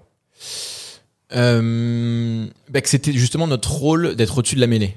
et de de- d'agir plus intelligemment avec moins d'ego, moins d'affect parce que nous on a cette chance d'avoir euh, deux trois bébés tous les ans, tu vois. Et euh, donc c'était c'est ça, hein, c'était je pense de la maturité, c'est il faut être au-dessus de la mêlée. Il faut être au-dessus de la mêlée. Par contre, il faut essayer d'être faire, c'est-à-dire que si tu estimes que tu as un dû, il faut défendre ce dû. Tu vois, il faut défendre son bout de gras. Il y a pas de mais franchement, c'est très pour l'instant, ça nous est tu vois, ça nous est un peu arrivé mais ben, Vite fait. ouais, ça va pour le coup cool. Bon, ça c'est bon ça. Euh, alors, mot de la fin pour euh, pour toi. Est-ce que euh, tu peux nous parler euh, Tu peux nous parler de ce que tu veux? Je te laisse euh, 30 secondes pour parler de ta vision, de toi, de. Mot de la fin? Ouais. Ben, mot de la fin, euh, pour rejoindre un petit peu notre discussion sur le. Ouais. Tout le monde n'est pas obligé de faire une start-up. Et on le dit pas assez. Start-up, c'est un jeu économique qui est le plus risqué, le plus dur. Tu peux mettre 10 ans de ta vie dans un projet qui va te ramener zéro. Donc Ouais. tu seras, alors tu vas apprendre des choses, tu vas évoluer, mais, euh, être freelance, c'est super bien et c'est un peu plus facile. En tout cas, c'est un peu moins risqué. Une PME, c'est super. Une agence de service, c'est super. Et, et je pense qu'il y a, il y a une hype. Alors déjà, tout le monde utilise le mot scalabilité. Alors je pense vraiment sans comprendre ce que c'est la scalabilité. Ouais. Il y a très, même dans les startups, il y a des pourcentages de scalabilité. Google est l'exemple iconique. Tu vois, c'est un vrai produit euh, full, pour dire automatisé. Tu vois. Ouais. Là où tu prends Freeland, un niveau de scalabilité de 50%. Mm. C'est des produits, c'est une école. Il y a de l'humain, il y a beaucoup l'humain. d'humain. Tu vois, il y a de l'humain. Et, et, et donc, Tu peux rappeler aux gens parce que peut-être qu'il y a des gens qui savent pas ce que c'est la scalabilité, genre pour leur rappeler. euh, c'est très très de façon très imagée, c'est gagner de l'argent littéralement en dormant, en ne faisant rien. Donc c'est un synonyme d'automatisation. C'est voilà, c'est c'est des effets composés, c'est Ouais. des économies d'échelle, mais c'est c'est tu ne peux que l'atteindre via le produit. Ouais. Le produit est une condition intrinsèque à la scalabilité. Dès que tu mets de l'humain, donc du service, tu perds en tu perds en scalabilité. C'est ce qu'il faut retenir. Et donc, quand je vois plein, alors tu peux, en fait, les freelances, tous les freelances qui disent, ouais, moi, je cherche à devenir scalable, freelance scalable. Je comprends. Je comprends ce qu'ils veulent dire. Moi, je comprends pas. Ça veut dire quoi? Ça veut dire que Bah, en fait, ils ils veulent créer une app où il y a plein de freelance et ils font plus rien. Non, c'est qu'ils veulent, en fait, ils veulent créer du leverage. Ils veulent faire ce que fait Gary Vee et tu vois ce que, ce que je vous conseillais. C'est-à-dire, eux au centre avec un média, être créateur de contenu et, euh, en plus de leur vente de services de consulting desquels il faut augmenter le prix, leur TGM, ils veulent, euh, tu vois, ouais, peut-être créer euh, une app en lien avec leurs médias. Ils veulent créer, euh, je sais pas, une agence euh, en lien avec. leurs- Oh oui, oui, oui. Et donc, tu peux créer du leverage et des effets de réseau, mais tu ne crées pas de scalabilité. Et c'est Non, oui, c'est pas, pas, une scalabilité. tu vois, la seule agence, c'est marrant, hein, on en revient au produit au service. La seule agence de service que j'ai vu réussir à atteindre des niveaux de scalabilité intéressants, c'est My Name is Bond. My Name is Bond, sa proposition de valeur, c'est de dire, tu veux faire de la prospection sur Insta, LinkedIn, Twitter, sur les réseaux sociaux. Nous, on a des robots virtuels, qui sont des, des serveurs concrètement, et un logiciel qui te permet de faire ça. Et nous, on met des consultants qui pilotent ces robots pour s'assurer qu'ils s'emballent pas. Et donc, bon, c'est de l'automatisation, quoi. Et donc, My Name is Bond, en tant qu'agence, c'est une agence qui vend des robots. Ça ne vend pas du temps humain. Et ils ont un très bon pourcentage de scalabilité, pour le coup. Mais parce qu'ils vendent des robots qui font des actions. Mais ça vient quoi? Les robots, ils font quoi? Des actions standards. Ça. Ils cliquent, ils envoient des messages, etc. Dès que tu commences à demander du complexe, de toute façon, il y aura de l'humain. Tout, ce- alors, l'intelligence artificielle nous donne tort, mais tout ce qui est créativité euh, et ouais, euh, érudition, Pour le moment. faut, pour le moment, disons, Même si, bon, il moi, faut les-. Là, ça commence à être chaud, là. T'as testé ce truc-là? J'ai vu juste euh, en fait les résultats où je me dis Tain, attends euh, tu sais peindre maintenant euh, mais plus que ça euh, t'arrives à prendre des décisions qui te permettent de faire de la musique des trucs moi ça me fait un peu flipper de temps en temps juste parce que je enfin jusqu'à ce que t'arrives à parce que pour moment on en est vraiment encore euh, au tout début donc tu copies un système qui fonctionne très bien Mm. Tu l'optimises un petit peu tu balances en tout cas pour la musique Ouais, ouais. tu vois mais à partir du moment où ils vont commencer à venir avec un nouveau son c'est-à-dire Il y a déjà, hein. des nouveaux sons il y a des IA qui composent des super sons, ouais. Ouais, ouais. genre avec une, une nouvelle identité musicale Ouais. Enfin, non, mais c'est le principe de l'IA, tu vois. C'est, c'est, c'est. euh, c'est de s'inspirer de ce qui existe déjà pour le Ouais, moment. c'est mettre une masse d'informations très grande euh, dans son cerveau euh, Ouais. artificiel Ouais. et elle va euh, piocher un peu partout. En fait, va avoir un plus gros référentiel pour euh, créer. Mais c'est, tout le problème, c'est est-ce qu'on appelle ça de la créativité? Est-ce qu'on appelle ça de l'inspiration? Est-ce qu'on appelle ça ouais du de l'assemblage de bouts Bah c'est ça parce que euh, oui, à la différence. En plus, t'es un fan de musique, tu vois. Euh, Il y a de temps en temps quelqu'un, un artiste, qui va arriver avec entre guillemets un nouveau son. Quand je dis, je dis entre guillemets parce qu'il s'inspire bien sûr de tout ce qui existe déjà. Voir, Mais- voir, euh, voir, Copie. euh, oui, c'est, c'est des copies. C'est euh, des copies. accélérées, modifiées, etc. Exactement, tu vois. Même beaucoup. Mais hein. Mais tu vois par exemple euh, qui va lancer une trend de, de son parce que maintenant tout le monde copie tout le monde il arrive euh, il s'est inspiré de je sais pas quoi il a remis un son boum ah maintenant tout le monde utilise la basse en ce moment enfin tu vois Ah oui, ce truc-là, ok. dans, ce- dans ce sens là tu vois et pour le moment l'IA ce qu'il fait c'est que de ce que j'ai vu il s'inspire de ce qui existe déjà il te balance quasi le même son mieux D'accord, ok. et j'attends juste, à partir du moment où ils vont réussir à dire, tu sais quoi, je vais lancer une trend. Ça veut dire que c'est pas ce qui est là en ce moment. Je m'inspire d'un truc qui a déjà fonctionné et tout, et je le balance, boum! Là, je, vais- je vais flipper vraiment. Ce qui va être compliqué, c'est que les trends, elles sont im- imposées par euh, un petit groupe d'humains très déterminés. c'est ça. c'est euh, le livre euh, Rules for Radicals. Mm. Euh, Tu vois, un livre que les gens doivent lire. Ouais. Rules for Radicals.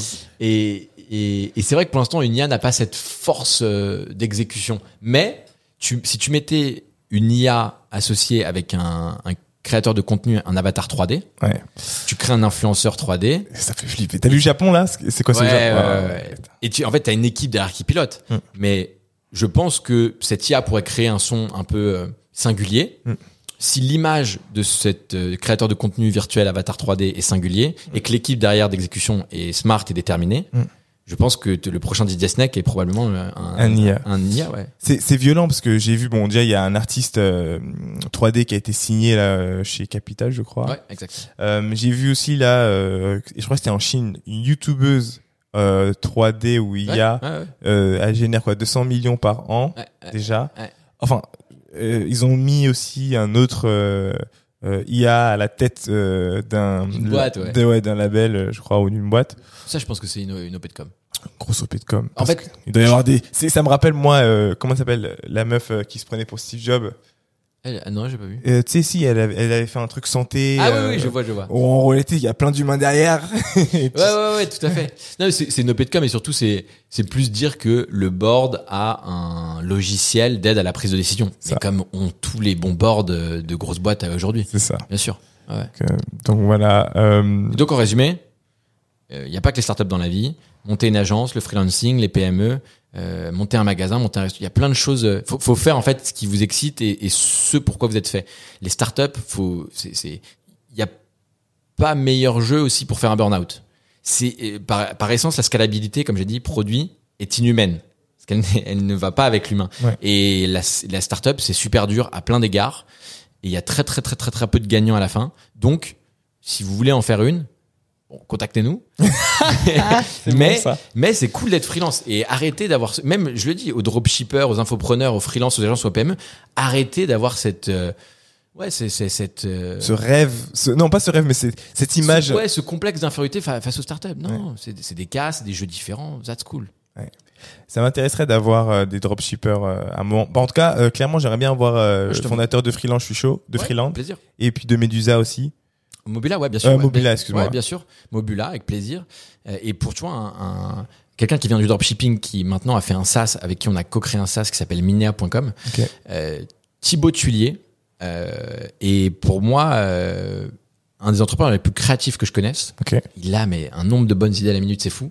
Il est un peu moins fort en exécution, mais... mais il est vraiment, il est brillant. Et il a fait du dropshipping, de l'infopreneur. Tu vois, lui, il met 10 000 euros par an dans sa formation, dans, dans son cerveau, quoi. Et il est, euh, il est passionnant. Je, peux, je, te, je te mettrai en relation et tu verras si tu veux. Avec grand plaisir, avec grand plaisir. Euh, juste, tu peux me redonner le nom du livre euh, dont tu as parlé tout à l'heure. Ah, Rules for Radicals, les, les règles pour les radicaux. Est-ce que tu peux juste un petit résumé pour que les gens aient envie d'aller le télécharger ou le... Ce livre avec le euh, Thousand True Fans, 1000 vrais fans, c'est les deux livres qui ont inspiré la campagne euh, de Barack Obama, la première, et celle dont Macron s'est inspiré pour faire En Marche, la première. Euh, ces livres-là, les deux combinés, parce que moi je les ai lus en, en- en parallèle, en même temps, parce qu'on m'a dit de lire les deux en parallèle, euh, t'explique comment, euh, en fait, arriver à euh, créer artificiellement une communauté de gens très déterminés qui en fait va grossir, grossir, grossir jusqu'à prendre le monde. Et c'est ça un mouvement politique, un parti politique. Exactement. Tu prends En Marche, c'est une dizaine de mecs, qui, voire cinq, qui se mettent autour de la table et qui se disent on veut prendre euh, l'Elysée. Et ils disent ok quelle est la strat, quel est le plan, il faut qu'on aille lever des fonds, il faut qu'on qu'on s'entoure. Et ces cinq mecs passent à 15, passent à 100, puis après lancent leur site et il y a 1000 souscripteurs, passent à 1000. Et ces 1000 personnes très déterminées, donc les 1000 true fans en fait, c'est va être les meilleurs prescripteurs qui vont aller dans les villes et les campagnes Exact. pour, euh, pour prendre l'Elysée Ouais. et qui, qui adhèrent à un projet. Et ces deux livres-là t'expliquent comment, euh, comment arriver à créer un projet au- auquel 1000 vrais fans vont adhérer. Putain, c'est dingue. Ok, euh, je l'ai pas encore, donc du coup je vais je vais je vais prendre ces livres là aussi. Je vous invite à aller regarder sur euh, sur Amazon et je mettrai le lien euh, en description de l'épisode. Euh, écoute, c'était un plaisir Plaisir aussi. euh, de t'avoir euh, avec nous. L'épisode a duré 1h30. Euh, Est-ce qu'on peut te retrouver sur différents réseaux? Ouais. Sur LinkedIn, Maxime Blondel. Je suis pas mal sur Insta. Ouais. Blondie avec un y. Point Insta. Ok. Euh, et là, je vais lancer ma newsletter, mais vous le verrez passer sur LinkedIn. Ça va être, je crois, blond, euh, blondie.substack.com. Ok. Substack.blondie.com. hein. Ouais, je lance ma newsletter. voilà, c'est ces trois trucs principalement. Ça, c'est top. Et du coup, je vous invite vraiment à, à le suivre. Je sais qu'il y a beaucoup de gens qui euh, ont déjà entrepris, qui cherchent un nouveau projet ou qui ont déjà une idée. N'hésitez pas à le contacter. Vaut mieux avoir des demandes entrantes, c'est cool. Euh, on a beaucoup de femmes qui euh, qui nous Cool. suivent sur le sur le podcast. Vraiment, vraiment Cool, beaucoup. cool. Quand on fait les événements en physique aussi, on se rend compte que c'est quasi. ça se fait Je- franchement, je je sais pas, mais je pense que c'est euh, je pense que c'est la diversité de des, des invités qu'on a. Parce Mmh. qu'on invite des femmes, on invite des hommes, et du coup, tu peux vraiment venir piocher. Et euh, je pense que ça joue pas mal. Euh, D'ailleurs, je vous pose la question comment ça se fait? N'hésitez pas à nous répondre. Euh, et donc, pour notre part, pour ma part, je voudrais vraiment vous remercier euh, de nous écouter euh, chaque semaine. Euh, encore une fois, c'est un épisode qui est super puissant. Il y a forcément quelqu'un autour de vous qui a besoin d'avoir cette information. Ne la gardez pas pour vous. Partagez le podcast. Laissez-nous des commentaires sur toutes les bonnes plateformes. Ça fait remonter le podcast et euh, je vois qu'on est en très bonne position. Donc c'est top. Je vous remercie pour ça. Euh, on est disponible. Vous savez que vous pouvez nous, trouver sur euh, Instagram, sur TikTok et sur YouTube. Donc n'hésitez pas aussi à nous laisser des commentaires, partager en story, etc. Et surtout, nous sommes sur toutes les bonnes plateformes audio, Spotify, Apple Podcast, euh, Deezer et j'en passe. Donc euh, voilà, écoutez le podcast. Euh, Merci de venir apprendre, écouter et, euh, et partager, prendre des notes. Euh, C'était vraiment un plaisir, Maxime. Ouais, plaisir également. Merci pour l'invitation. C'était très cool. Allez, je vous dis tous à la semaine prochaine. Ciao.